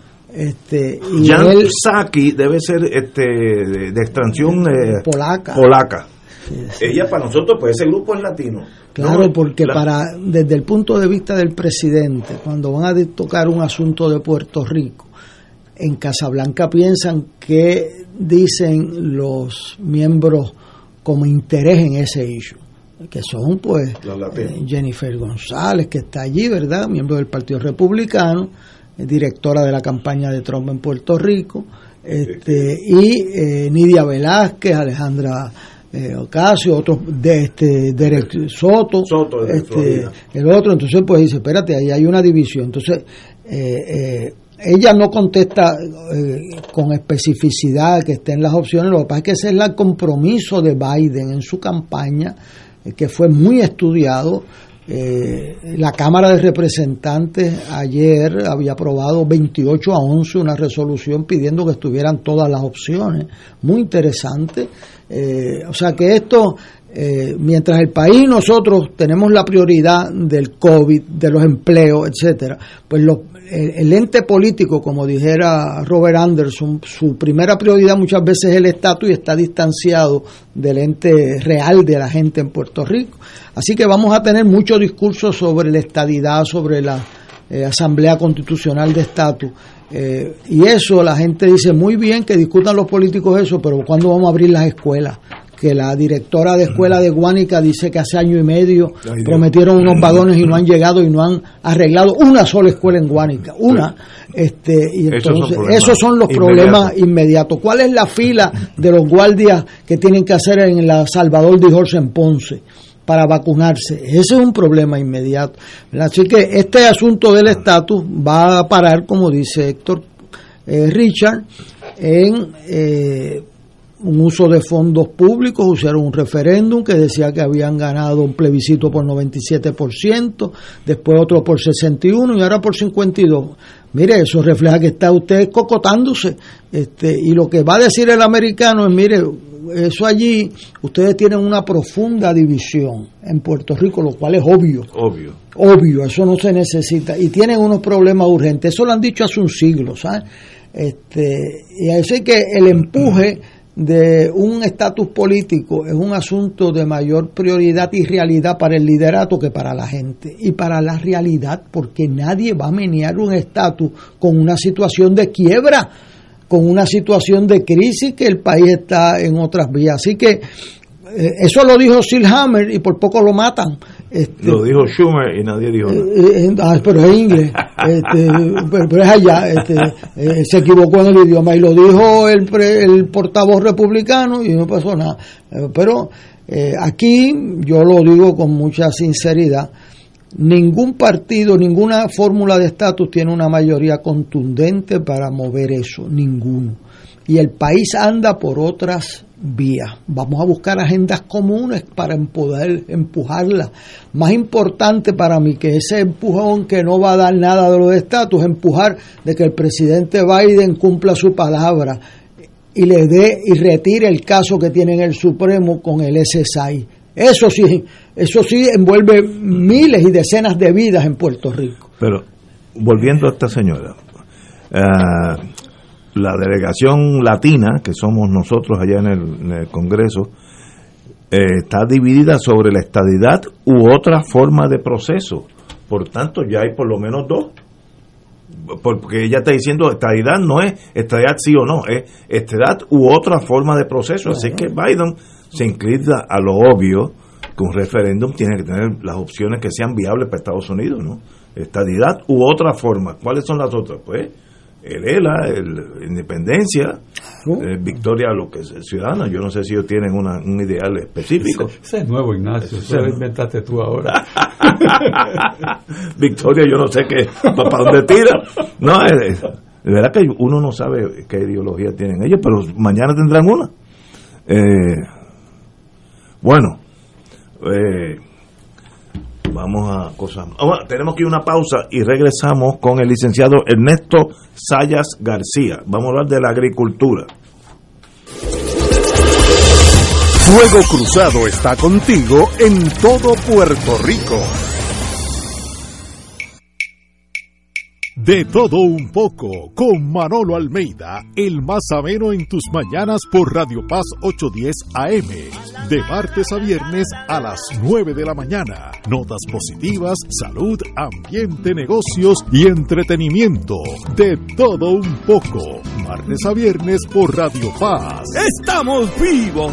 En Oro 92.5 FM, Radio Paz 810 y el Canal 13 estamos trabajando a tono con la emergencia que en estos momentos está viviendo Puerto Rico. Estamos ofreciendo nuestros servicios al máximo con el personal disponible según nos permitan las circunstancias. Si tiene un mensaje para ofrecer a sus asociados, clientes o personal, solo tiene que llamar al 787-349-7949, 787-552-0825 y nuestros empleados le comunicarán al personal de ventas para atender su necesidad. A nuestros clientes estén en comunicación con su ejecutivo o ejecutiva de ventas que continúan ofreciendo sus servicios como de costumbre. Recuerden los teléfonos 787-349-7949 y 787-552-0825. Radio Paz te ofrece el mejor motivo para levantarte temprano y disfrutar el comienzo de un nuevo día de lunes a viernes con Enrique Liboy y Radio Paz en la mañana. La dosis perfecta de noticias, deportes y éxitos musicales de todos los tiempos, humor y curiosidades, calendario de actividades y tus peticiones musicales por el 787-300-4982. Conéctate con el 810 AM de lunes a viernes con Enrique Liboy y Radio Paz en la mañana.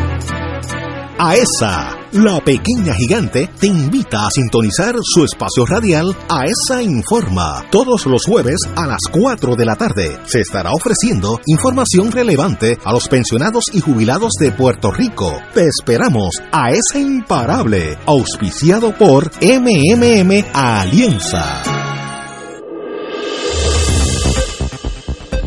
Y ahora continúa Fuego Cruzado.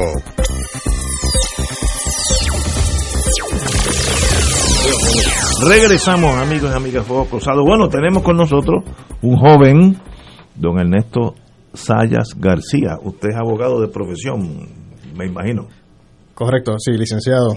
Muy bien. Eh, ¿A qué te dedicas en tu vida profesional? Ahorita, va, ahorita brincamos a la tierra, pero háblame de, de ti, tu profesión. Sí. Eh, primero quiero agradecerles por la oportunidad de A estar aquí. órdenes, Agradezco a don Héctor la invitación, a usted, don Ignacio, y al licenciado Héctor Luis, que me dio Derecho Constitucional eh, en la Escuela de Leyes. Eh, gracias a todos por, por esta invitación. Eh, pues actualmente yo soy abogado en contribuciones, trabajo en Richard Escalera. Eh, mayormente trabajo con lo que son eh, incentivos de, de manufactura, de controversias contributivas y cosas por el estilo. Eh, pero originalmente mi, mi background es en agricultura. Yo tengo un bachillerato en ciencias agrícolas de la Era Facultad agrónomo, de ¿no? Agrónomo también, sí. Muy bien. ¿Y qué? ¿Y de qué pueblo es usted? Yo soy de Mayagüez original. Mayagüez. O sea, que eso queda cerca de la Junta. No, eso queda cerca de Aguadilla, Pero, eh, ¿qué hace con un abogado que está en el mundo contributivo de finanzas? Ese mundo es bi- bien, bien absorbente, porque eso, como ser neurocirujano, es una cosa aparte de las leyes. Eh, le interesa escribir un libro sobre derecho agrario puertorriqueño. Pues mire, eh, la razón para mí eh, se inicia cuando estoy estudiando para la reválida. Eh, recuerdo yo en esas horas largas de, reval, de, estudio de reválida eh, estar eh, revisando los repasos y el código civil y encontrarme con toda clase de figuras que además de tener una, eh, una regla general, tenían siempre una excepción para el agricultor, una excepción para, una indus- veo. para la industria de la agricultura. Pero, ¿qué ocurre? Eh, cuando salgo a la calle como abogado, eh, empiezo a recibir consultas de colegas agrónomos y en cada consulta, pues obviamente habían cuestiones de índole general, pero otras cuestiones más específicas de la agricultura. Eh, y como todo buen abogado, me doy la tarea de investigar un poquito más allá, no buscar la, la primera respuesta, pero me doy cuenta que no hay nada. No hay, no hay un libro que hable del tema, no hay un compendio de leyes agrícolas, así que es ir pescando en cada legislación independiente y en cada código algún tipo de excepción para, para, para esta industria y para la, la consulta que tenían eh, de frente. Eh, entonces, eh, todo esto, ¿verdad? Pues es lo que me, me germina en mí esta idea de escribir un libro. Eh, y no es hasta pues, posteriormente, después de, después de la revalida, después de ya estar de abogado un par de años, en, en julio de 2018 comienzo con la redacción, con la investigación y redacción de este libro. ¿Qué contiene ese libro para nosotros los abogados? Yo, yo que lo único que sé de los mangos es que crecen en árboles. Eh, si, si- si yo, si yo compro el libro, ¿en qué me puede ayudar? Pues mira, el libro eh, abunda todas las fases de un negocio agrícola. Es comenzamos, comenzamos eh, eh, obviamente tiene una breve introducción, pero comenzamos con lo que es la estructuración del negocio agrícola, las diferentes formas de negocio. Seguimos con lo que es eh, lo- los programas de ayuda, de apoyo económico y subsidios gubernamentales, tanto a nivel estatal como federal. Pero entonces continuamos con lo que son los asuntos eh, contractuales en la agricultura. Eh, eh, hablamos de los conceptos generales, pero entonces los aplicamos a la agricultura, a los frutos, eh, a los productos, al ganado. Abundamos entonces en, los en los derechos reales ¿verdad? relacionados a ello. También entonces llegamos al agricultor o al, o al agroempresario, lo llevamos a lo que son los asuntos laborales en el área agrícola, eh, pa- eh, obrero patronal. Eh, en- abundamos además en lo, lo que son las quiebras agrícolas, para que tengan también ¿verdad? una idea ¿verdad? de, de todo lo que puede haber en esta industria. Eh, enfatizamos bastante también lo que son las contribuciones en, eh, en las industrias agro- agropecuarias y sobre todo las exenciones contributivas que están disponibles. Es interesante. Eh, además de esto, eh, hablamos de, acci- de acciones judiciales y, casos que se han traído ante el Tribunal Supremo de Puerto Rico eh, sobre asuntos eh, de, de envergadura agrícola. además de ello, pues en los últimos capítulos pues abundamos en lo que es las agencias que tienen jurisdicción que tienen jurisdicción sobre la materia, tanto a nivel estatal como federal, y eh, se describe lo que lo que compone el Colegio de Ciencias Agrícolas, que está compuesto además de la de, lo que es la facultad, pues está compuesto de servicio de extensión agrícola, estación experimental, y entonces, pero todo eso lo enmarcamos desde lo que son sus leyes orgánicas, su, los estatutos generales, los códigos, la, le sumamos la legislación especial por cada materia y los reglamentos. Wow. Yo, yo he notado los últimos 5 o 10 años que tal vez por, lo, por el descenso de la ma manufactura en Puerto Rico, en Puerto Rico hay muchos muchos muchachos jóvenes eh, tipo universitario que han regresado a la, a la agricultura. Eso sí, en mis tiempos de la cuando la manufactura era la reina de los mares, pues eso no era existente. Pero hoy he visto en mi condominio viven unos muchachos que por, a veces cuando abren la guagua está llena de frutos. Sé, sé que están en eso eh, hace 20 años no hubieran estado. Así que ese tipo de joven que regresa a la tierra, este libro es como una guía para los, los problemas básicos que ellos a la larga o a la corta van a tropezar. O, las agencias que los pueden ayudar, etcétera. En ese sentido, yo creo que ese es un valor para esa nueva juventud agrícola. Correcto. Eh, este libro, de la, forma que está redactado eh, y, eh, y, el tono que tiene, se presta para, lo veo yo de esta manera, se presta para tres cosas. Se presta para, para ese público que usted menciona, de estos jóvenes ¿no? que quieren hacer sus su startups en la agricultura. Se presta para el profesional que quiere tener un compendio y no, no pasar ese trabajo que yo tuve que pasar eh, sí. de, de, de, empezar a buscar del de cero. Pues, pues, usted como abogado, incluso ya ha tenido CPAs que me, que me han ordenado el libro eh, por las cuestiones contributivas que hablo aquí. Eh, y ya tiene un punto de partida usted como profesional y, y, añado también esto pues obviamente a los agrónomos porque los agrónomos también as, dan asesoría al agricultor eh, pues esto le sirve a ellos un punto de, de referencia de, eh, para esa asesoría eh, y por último, ¿verdad? El, otro público que, al que va dirigido este libro es a los estudiantes. Eh, por ejemplo, en, en, cursos de bachillerato se dan cursos de, de, agronegocios y cursos de derecho agrario. Y, y, a nivel de, esto a nivel ¿verdad? de bachillerato, pero también a nivel de la escuela de leyes, escuela de derecho, también hay cursos de derecho agrario. Una de las cosas que yo viví, y paso, muchos de esos años fue con Héctor Richard también, como abogado de pueblo, fue que en Puerto Rico no había el concepto de negocio agrícola. Te voy a decir por qué. Si yo publico un shopper el jueves y, di, y digo voy a tener plátano a tal precio, mejor es que yo tenga los plátanos allí, porque si no, primero el, el, DACO puede formar un reperpero, pero peor, el cliente va a estar desencantado porque fue allí y no había plátano. Claro. Entonces los agricultores, hablando de hace unos años atrás, no tenían el concepto de negocios. A veces aparecía el trozo con los plátanos, a veces no. ¿Por qué? Porque era la fiesta del pueblo, lo que sea. A diferencia que cuando nosotros negociamos con Santo Domingo, ellos como tenían el concepto agrícola de negocio, si te prometían un furgón de aguacate todos los jueves, aparecía el furgón de aguacate todos los jueves, este, aunque la distancia y el agua eh, eran mucho más organizados que nosotros.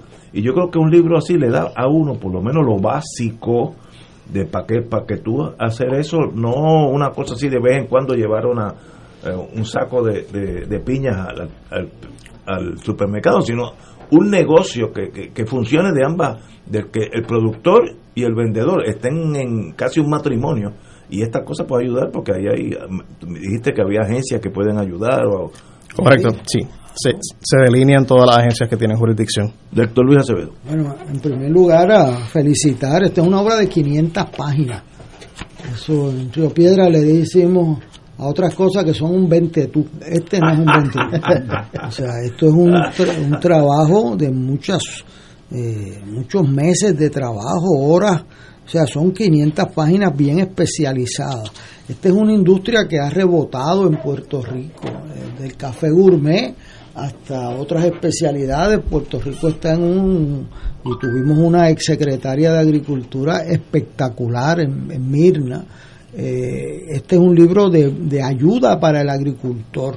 y, de- y para las corporaciones agrícolas. Ahí están sector por sector, las que le aplican al, al, al ganado, las que le aplican eh, en la autoridad de tierra. O sea, esto, eh, eh, la industria avícola, la porcina, la apícola, o sea, esto está muy bien organizado. Yo me siento muy orgulloso de que se haya invertido el tiempo en, en producir este, este libro, que es un manual de, de defensa y de ofensiva a la economía de Puerto que la Rico. necesitamos grandemente. Eh, ¿Dónde se consigue este libro?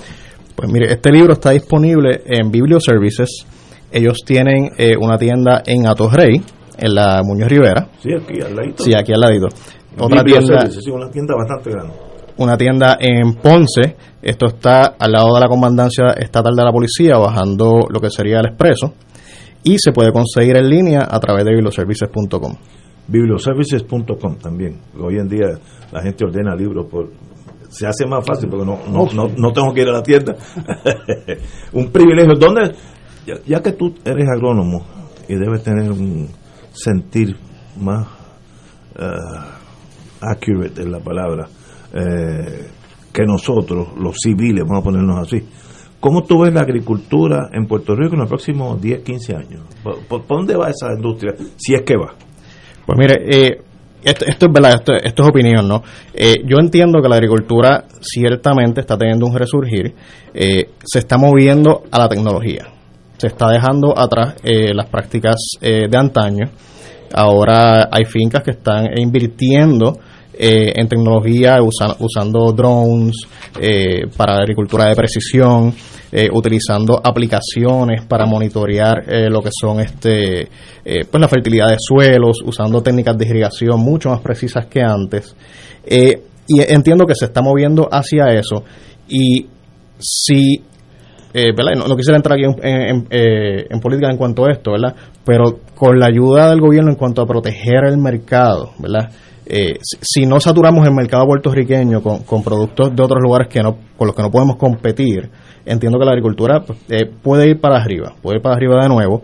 Entiendo que es cuestión de la mentalidad colectiva, modernizarla y aprender de otras industrias que han traído diferentes reglas al juego.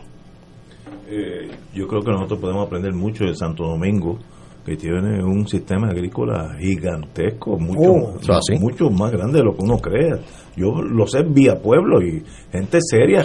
bueno, una vez hubo una tormenta que imposibilitó que unos aguacates llegaron aquí. Y yo no sé qué hizo el señor tejateniente en Santo Domingo. Llegaron en un avión de la Fuerza Aérea Dominicana, y- gratis para pueblo. Eso demuestra lo responsable que ese. ¿Cómo se agenció ese avión? Era un C-130 gigantesco, lleno de aguacate, aguacate de primera línea. Pero eso demuestra que para él son negocios, esto no es un ventetú, que si hay mal tiempo, pues yo no voy, tú sabes.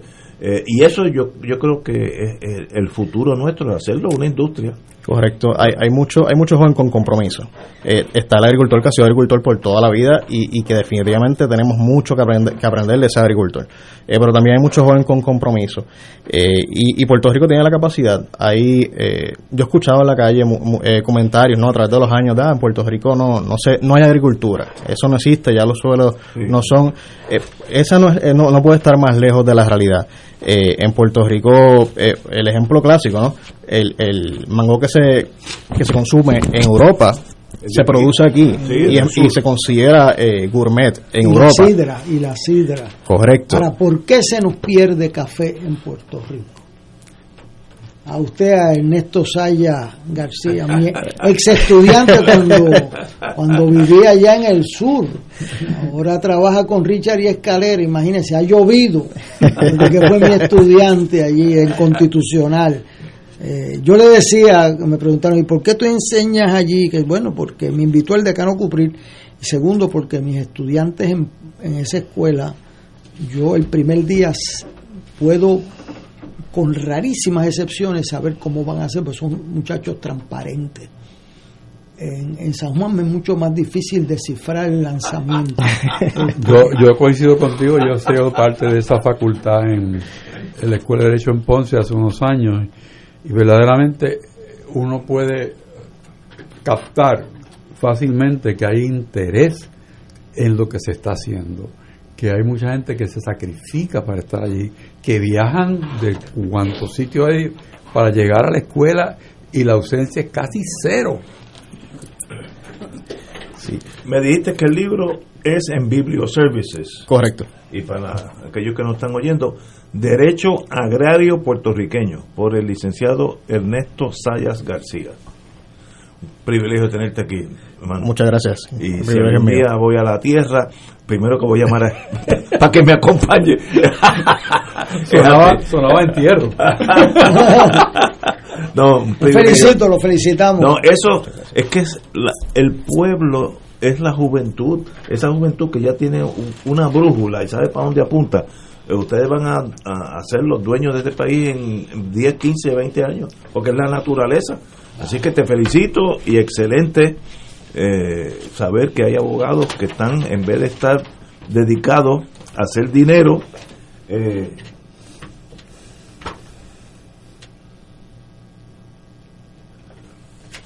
no entiendo esto. Eh, Mandan saludos Fernando Torres Ramírez, eh, de allá de la Escuela de Derecho de Ponce, que cogió clase de administración de la justicia con Richard. Mire, la sobrevivió. Este... Pero privilegio ver que hay jóvenes, iba a decir, que en vez de mi generación había una generación de abogados que lo único que tenían en mente era vivir bien y hacer dinero. Y, y es bueno saber que hay gente que tiene inquietudes como eh, la agricultura, que es tan básico para Puerto Rico.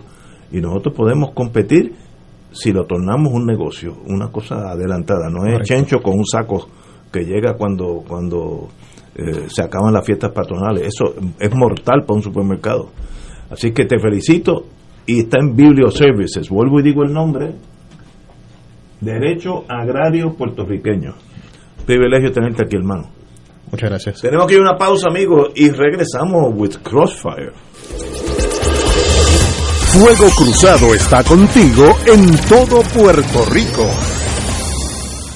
El obispo de Roma retoma su agenda aérea en el 2021 visitando Irak. Primera visita papal a ese pueblo. Y en Puerto Rico oramos por el éxito de dicha jornada de buena voluntad. Del 5 al 8 de marzo con el lema Todos somos hermanos. Su santidad tendrá un encuentro interreligioso en las llanuras de Ur. Visitará Mosul, Karagosh y celebrará la Santa Misa en el Estadio Franzo Iraní en Erbil. Los misioneros de Radio Paz 8 AM y nuestros radioyentes ponemos en oración el viaje apostólico del Papa Francisco, deseándole éxito en su misión y los frutos de esta histórica travesía. Cómprame un sistema solar y escúchame aquí en Radio Paz. Todos los viernes a las 4 y 30 de la tarde te espero para que me cuentes tus inquietudes acerca de placas solares con baterías. Comunícate conmigo, soy Luis Enrique, al 787-536-7938 de Solar Store. Cómprame un sistema solar. Buenos días familia. Es la casa a la que siempre puedes llegar sin invitación. A las 10 de la mañana, Judith Felicie es tu anfitriona para conversar sobre medicina, psiquiatría de niños y adolescentes, artes, derecho, valores y fe. Todos los días por Radio Paz 810 AM. Buenos días familia. Donde una conversación parece demasiado corta. Buenos días familia. De lunes a viernes por Radio Paz 810 AM. En Radio Paz 810 AM agradecemos las contribuciones de nuestros oyentes recibidas a través de ATH Móvil durante esta larga cuarentena, que nos ha permitido mantenernos en el aire a pesar de la difícil situación económica que nos ha golpeado duramente. Permanecemos a flote, pero cada vez es más cuesta arriba la misión de seguir operando este ministerio radial al servicio de nuestros hermanos en la fe y nuestra iglesia. Ahora más que nunca necesitamos de tu solidaridad. Entrando a la aplicación ATH Móvil de la siguiente manera. Paso número 1, marca Pay Business. Paso 2, busca Radio Paz 810. Número 3, escribe la cantidad del donativo. Y número 4, presiona enviar. Muchas gracias por tu ayuda y mil bendiciones ahora y siempre. Radio Paz te ofrece el mejor motivo para levantarte temprano y disfrutar el comienzo de un nuevo día de lunes a viernes con Enrique Liboy y Radio Paz en la mañana. La dosis perfecta de noticias, deportes y éxitos musicales de todos los tiempos, humor y curiosidades, calendario de actividades y tus peticiones musicales por el 787-300-4982. Conéctate con el 810 AM de lunes a viernes con Enrique Liboy y Radio Paz en la mañana. Y ahora continúa Fuego Cruzado. Regresamos, amigos y amigas, Fuego Cruzado. Oye, eh, el compañero, el alcalde de San Juan, mi querido amigo Héctor Luis, ahorita dijo que Texas había eliminado el mandato de la mascarilla. Se acaba de unir Mississippi también. Y abrieron reopen businesses, eh, eh, restaurantes, todo. Esos dos estados se fueron por, por, por encima de los gandules, como dicen en el campo. Eh, oye, me, imagino, fíjate, esto es mi especulación, que los dos son dos gobernadores republicanos De Trump. de Trump que Oh. creen que esto es que esto es una invención, una Demócrata para chavarle la vida a Trump. Tienen medio millón de muertos. Medio mi- sí, sobre sobre medio millón. Así que esto no es, no es, no como, como decía Trump, de Kung Flu. Esto no es una monguita. Esto es una, un- una enfermedad muy seria. Ahora, en Puerto Rico ya hay más de 500 mil vacunados, ya. Sea, eh, es una sexta parte, ya está vacunada. Este, le dijo la secretaria de, de- no, el secretario de, de salud, 500 mil es un montón de vacunas. Este, y ahora llega la Johnson Johnson, que esa es más rápida, porque ese es one shot y sigue por ahí para abajo, entonces no, no, no tiene que volver. Ignacio, al oyente que preguntó cuál es eh, la página o el sitio de los Borinqueniers, pues es borinqueniers.com y, y ahí consiguen toda la información de los Borinqueniers. Borinquenier con K o con Q. No, B-O-R-I-N-Q-U-E-N. Ok, como en español. N-E-E-R-S.com. Muy bien, pues ya estamos, ya tienen hasta, esta noche yo me voy a meter a jugar ahí con los No, Borinqueniers. te va a interesar muchísimo la vamos a llamar la historia del 65 que está atada al Borinqueniers. Eh, es un es un trabajo espectacularmente bueno e incluye también el episodio de Corea. Wow. Principalmente. Hay que verlo, hay que verlo. Bueno, señores, vamos a hablar ahora de Lela. Trazan el futuro de Lela. En eso Héctor Luis tiene la carta principal. El PPD impulsará un pacto de unidad puertorriqueña. Ahorita me explica todo ¿Y esto. cómo se llama eso? Pacto de unidad puertorriqueña. P- U. PUP. Eso en inglés que Eh, ya sé lo que es eso. Al asumir la presidencia del Partido de- Popular Democrático, el presidente del, Senado, José Luis Dalmao, propuso cómo atender el espinoso es- tema del estatus. La, propuesta habla de transformar el, el ELA con un nuevo modelo de asociación política basada en la voluntad del pueblo a través del voto y cuya relación futura sea claramente no colonial y no esté sujeta a los poderes plenarios del Congreso. Ya yo me quedé, es muy complejo, bajo la cláusula territorial. En otras palabras, un ELA autónomo en el sentido jurídico que no esté bajo la cláusula del territorio, que sí que no, no va a ser territorio, tendría que tener algo de soberanía pactada con los Estados Unidos, como Canadá, Inglaterra, me imagino. Eh, yo me imagino que lo- los populares, algunos no querrán tocar ese toro ni con, ni con un palo largo.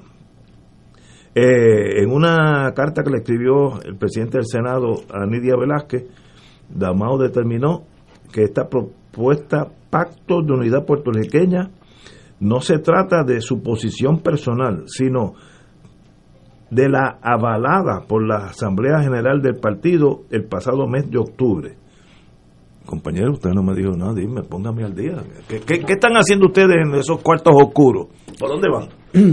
Bueno, vamos a empezar por, por el principio, ¿verdad? Aquí hay en Puerto Rico eh, varias corrientes de pensamiento que merecen el mayor respeto y la deferencia, porque no hay libertad si no hay opciones. No hay libre determinación si usted no tiene opciones. Eso, eso no necesita mucho estudio, pero es así. O sea, y para que tengamos opciones los puertorriqueños tiene que haber un desarrollo mínimo en Puerto Rico eh, que nos permita tener opciones políticas. Yo no veo eso en estos años inmediatos y lo tengo que decir. Aquí las prioridades de rehacer a Puerto Rico van a cobrar eh, prioridad en los próximos cinco o seis años para lo dice hasta la ley promesa, que tú tienes que cuadrar tu presupuesto cuatro veces y ellos se van. Digo, eso no, nunca debió haber sucedido porque la Constitución en el artículo 6, sección 8, así lo dice. Eso es una noticia. Hubo hasta un legislador que propuso que, que se pusiera una enmienda constitucional para tener presupuestos cuadrados. Debe leérsela primero, ¿verdad? Este, el problema no es no es la constitución, el problema es cumplimiento. El problema no son las leyes, el problema, o sea, aquí por ejemplo el derecho penal se está completo los delitos, el problema es que no cogen a nadie o cogen la mitad y los procesan, o sea, eso no es eh, eh, las leyes. En Puerto Rico hay una corriente eh, independentista que ha sido minoría en gran parte de nuestra historia, ha sido mayoría en los años 30 en un momento, pero efímera eh, y de hecho parte de la ciudadanía americana en el 17 se dio para calmar ese sentimiento creciente, lo dicen los congresistas. Hay una corriente eh, estadista o asimilista o, integracionista eh, que viene desde España, desde los tiempos de los dos partidos principales. Eh, y hay una corriente autonomista que viene desde Valdoriotti, parte de Power y Giralt, Muñoz Rivera, Muñoz Marín, eh, Rafael Hernández Colón. Y esa corriente autonomista eh, propende a tener un vínculo con Estados Unidos, un vínculo en este caso que permita la libertad de movimiento como lo trae la ciudadanía americana por nacimiento eh, permite también una fijación de las prioridades puertorriqueñas eh, sin entrar en el sistema de Estados Unidos, que es respetable como puede hacer la estadidad, la entrega de la libre determinación por el resto de la vida. Y eso es importante. No hay vuelta atrás en la estadidad. Aquí hablan, yo veo como si un discurso, como si unas elecciones, y si no me gustan me divorcio. Eso no es así. los últimos que trataron fue el sur de Estados Unidos. hay, un, hay un tipo que se llama Jefferson Davis, que está allí colgado en una estatua que le van a quitar estos días. Este, por, y 600 mil muertos de testigos. Así que yo creo que eso es un tema que requiere eh, un elemento de bajar la pasión y empezar a dialogar y que el pueblo de Puerto Rico tome sus sus decisiones con, con gran sobriedad y analizando los puntos a favor en contra. Eh, o sea, que el otro día alguien me dio un discurso de los fondos federales y dice, ¿por qué tú no le explicas que el seguro social se tributa en, el, en las contribuciones federales? Se me puso pálido este, y que porque hay varios estados que lo tienen que poner, porque cuando tú le pones los impuestos federales, pues tú tienes que suplir las necesidades locales y buscan ingresos y le ponen tributos al seguro social. Se me puso pálido y mira, esto, todos los estatus tienen puntos a favor y en contra. Eh, la estadidad tiene puntos a favor y tiene dos senadores, tiene cinco representantes, pero tiene unos negativos. Y los autonomistas tenemos, como dice Dalmau, tiene eh, unos defectos, algunos de ellos que obviamente lo que no se deja escrito claro, el que tiene más poder tiende a prevalecer. Y eso es algo que tenemos que aprender los autonomistas, que el Estado Libre Asociado ha sufrido algunos percances por razón de no tenerlo escrito. ¿Verdad? Cuando las Marianas del Norte tienen algo escrito, tienden a respetarlo porque en el gobierno federal es más difícil tú ir a un tribunal a decir nosotros vamos a ejercer el poder bruto, el bruto porque somos los grandes pero vamos a este papel que está escrito, no lo vamos a respetar. Pues eso, nosotros hemos aprendido de la lección y por eso él lo señala. Cuando habla de fuera de los poderes plenarios, porque poderes plenarios es los que tiene Estados Unidos para ser independiente a, Filipinas. O, hacer lo que o vender a Puerto Rico como dijo un ayudante del presidente un día este y por poco lo matan allí en el o, y eso pues no lo vamos a avalar, pero Estados Unidos va a tener que negociar con Puerto Rico las opciones, como ha dicho en parte Casablanca hoy, y el proyecto de Nidia Velázquez. Yo no entiendo realmente, y lo tengo que decir aquí, eh, que esto va a tener tracción en los próximos años.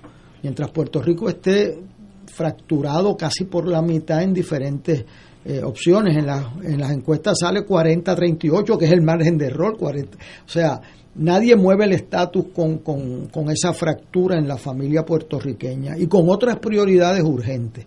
Pero eh, hizo muy bien el presidente en tomar la iniciativa porque no puede estar cogiendo palos ahí sin dar un, golpe adelante y dejar saber que hay un acuerdo de ir a buscar un, un, acuerdo con Estados Unidos escrito que respete la autonomía de Puerto Rico y que provea incentivos reales a la calidad de vida de Puerto Rico usando fondos federales para poder promover empleos nuevos y que no le quiten a la gente los, las ayudas eh, eh, y esa flexibilidad la permite el Estado Libre Asociado, porque no tiene que pagar impuestos federales. Este, ese debate de estatus que podemos estar aquí, lo podemos traer con la mayor sobriedad y respeto, eh, hay que darlo. yo estoy en esa disposición y eso es lo que le está diciendo, atendiendo también que no nos entusiasmemos con esos temas y dejemos las escuelas cerradas, ¿sabes? Y no porque a la hora de la verdad el debate va a seguir, como decía Robert Anderson. Yo una vez le pregunté al profesor Robert Anderson en que por qué el tema del estatus salía tan bajo en las encuestas y tan alto en los periódicos. Buena pregunta. Y entonces me dijo, eso tiene una explicación, y es que el rito de iniciación del liderato político en Puerto Rico es el estatus, y el rito de iniciación de la gente en Puerto Rico es la comida en la mesa. Y eso fue tan devastador. O sea, un padre de familia, una madre de familia tiene que estar asegurando que los hijos coman. Y para el político, su rito de iniciación normalmente es su postura de estatus, para Hernández Colón, para Romero Barceló, para Rubén Berrío. Pero para nuestra gente, otros son las prioridades y así lo reflejan las encuestas. Yo, yo estoy de acuerdo contigo que en los próximos años eh, nada es lo que va a pasar. Nada.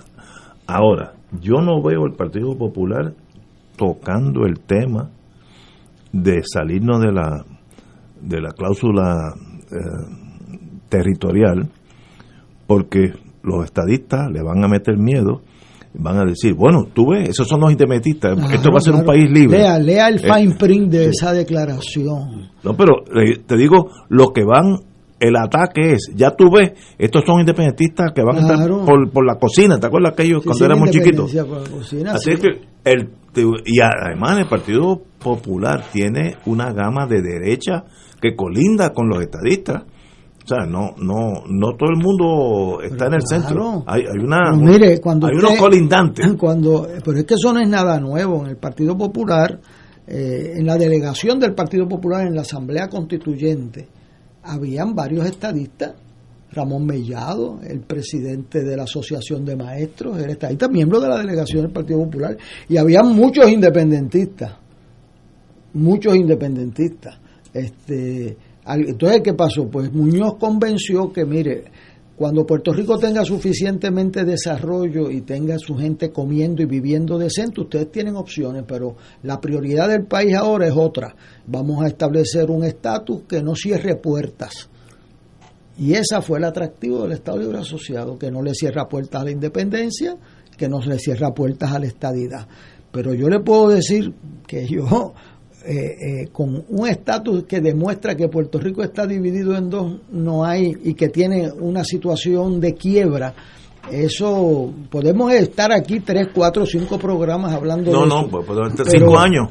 Pero yo entiendo que no va a pasar nada. Que se pueden iniciar, como hizo Hernández Colón, unos diálogos de opciones, porque realmente la decisión no le toca a los políticos la decisión el Congreso tiene que avalarla para que no sea un, que era lo que decía don Gilberto Concepción y decía García Méndez, tiene que avalarla para que no sea un ejercicio de, de, tribuna, ¿verdad? Este, y ganan un plebiscito con 97%, se gastaron 7 millones en ese plebiscito.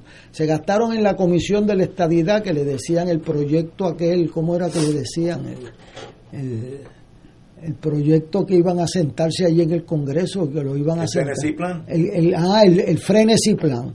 El- Frenesí. el- este, ¿Y qué pasó con todos esos chavos que se gastaron? Absolutamente, ni una vista pública. Y yo veo eso de hoy y veo que vamos por el mismo camino. Creo que el proyecto de, de Velázquez tiene más tracción que el otro, pero yo veo que los senadores republicanos y demócratas dicen, mire, eh, como le dijo Rick Scott y le dijo el gobernador Bush, cuando ustedes put your house in order and come back. Yo veo eso Pero eso no es lógico, eso es tan lógico. Tú vas a invitar a tu urbanización cerrada una gente que tú sabes que tiene problemas eh, económicos, que no van a poder pagar la, la renta ni el alquiler, etcétera. Yo yo haría eso en mi condominio, no. Es lo mismo Estados Unidos. Tú vas a traer a tu seno un país que tiene una crisis de, per, cápita de los que más debe del mundo, per cápita del mundo, va a traerlo adentro. si tú eras senador de West Virginia, no no pienses como puertorriqueño, piensa como americano. como la más baja participación laboral, 40%. No, eso no. no. Ahora yo creo que hay algo que es diferente esta vez. ok. Lo que es diferente es el puertorriqueño. En Puerto Rico estaba demonizada la independencia. Estaba demonizado por Muñoz Marín la estadidad. Decía, la, es imposible, la estadidad es imposible la independencia. Eso ya no es cierto. Sí, ya, ya hay una otra generación. Ya eso no es cierto. Con menos miedo. No tan solo menos miedo que el electorado. ¿A quién tuvo aval del electorado? Juan Dalmau nunca escondió que era independentista y sacó un por ciento interesante. Lúgaro dijo que era independentista y sacó un por ciento interesante. Porque hay descontento. Bueno, pero no puedes olvidar tampoco de, de- de- del verano del Sí, 19. También, eso O es. sea, que es o- Otra otra generación. otra generación Con que menos- está aquí con menos miedo que menos nosotros. miedo, Menos y- miedo. Y, ya ya no saben quién es Muñoz, no saben quién es Luis Ferré, no saben que nada de esas personas están eh, porque la historia aquí no se conoce. O sea, hay una ausencia, o sea, y eso pues produce una manera diferente de pensar. Más también. Bueno, más saludable, pero también no, no podemos aferrarnos a que nada, esto no va. Esto. No, no, mira, todo esto es posible. Por eso es que la postura del presidente Biden es la más sensata. Pues seguro. O sea, o sea, vamos a no meternos miedo, no es el cuco, no es el boogeyman. Es que estamos despertando realmente a reconocer que nosotros podemos tomar decisiones propias, cosa que se nos ha dicho por cientos de años que no, que somos una isla pequeña, que no tenemos recursos naturales, que vivimos siempre del, del situado de España o el situado de Estados Unidos. Si saben lo que es el situado, saben lo que estoy hablando, y lo hago de maldad. Así que, que la situación es que no es el mismo juego de pelota aquí. De eso ¿ok? estoy contigo. En Estados Unidos tampoco. ¿ok? O sea que vamos a empezar de nuevo. Si supiéramos realmente que estamos empezando de nuevo y no nos dejamos capturar por la, la retórica ya obsoleta y que no tiene significado, pues entonces podríamos adelantar. Esto que tú estás mirando, te voy a decir, es una experiencia espectacular que la Universidad Católica Pontificia de Puerto Rico ha presentado para la juventud, los niñez del país.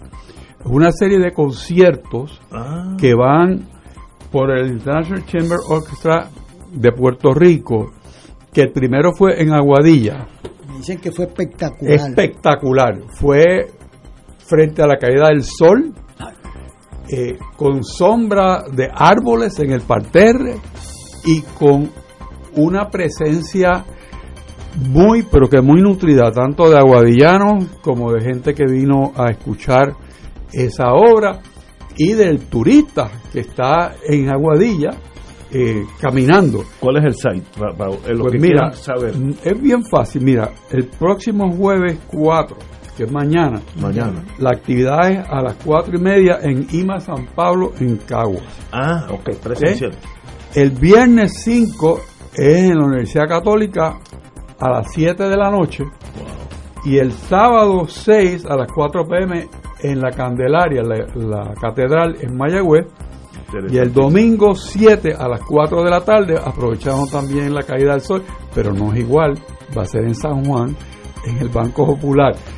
Interesante. El- si estuviéramos en el oeste, pues veríamos cuando el sol baja y besa el mar. Y ahí se esconde. Qué lindo. Excelente, señores, tenemos que irnos. Gracias al compañero escritor, el licenciado Saya.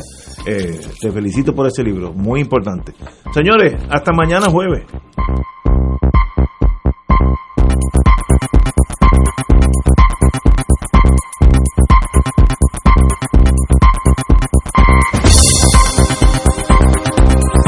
Esta emisora y sus anunciantes no se solidarizan necesariamente con las expresiones vertidas en el programa que acaban de escuchar.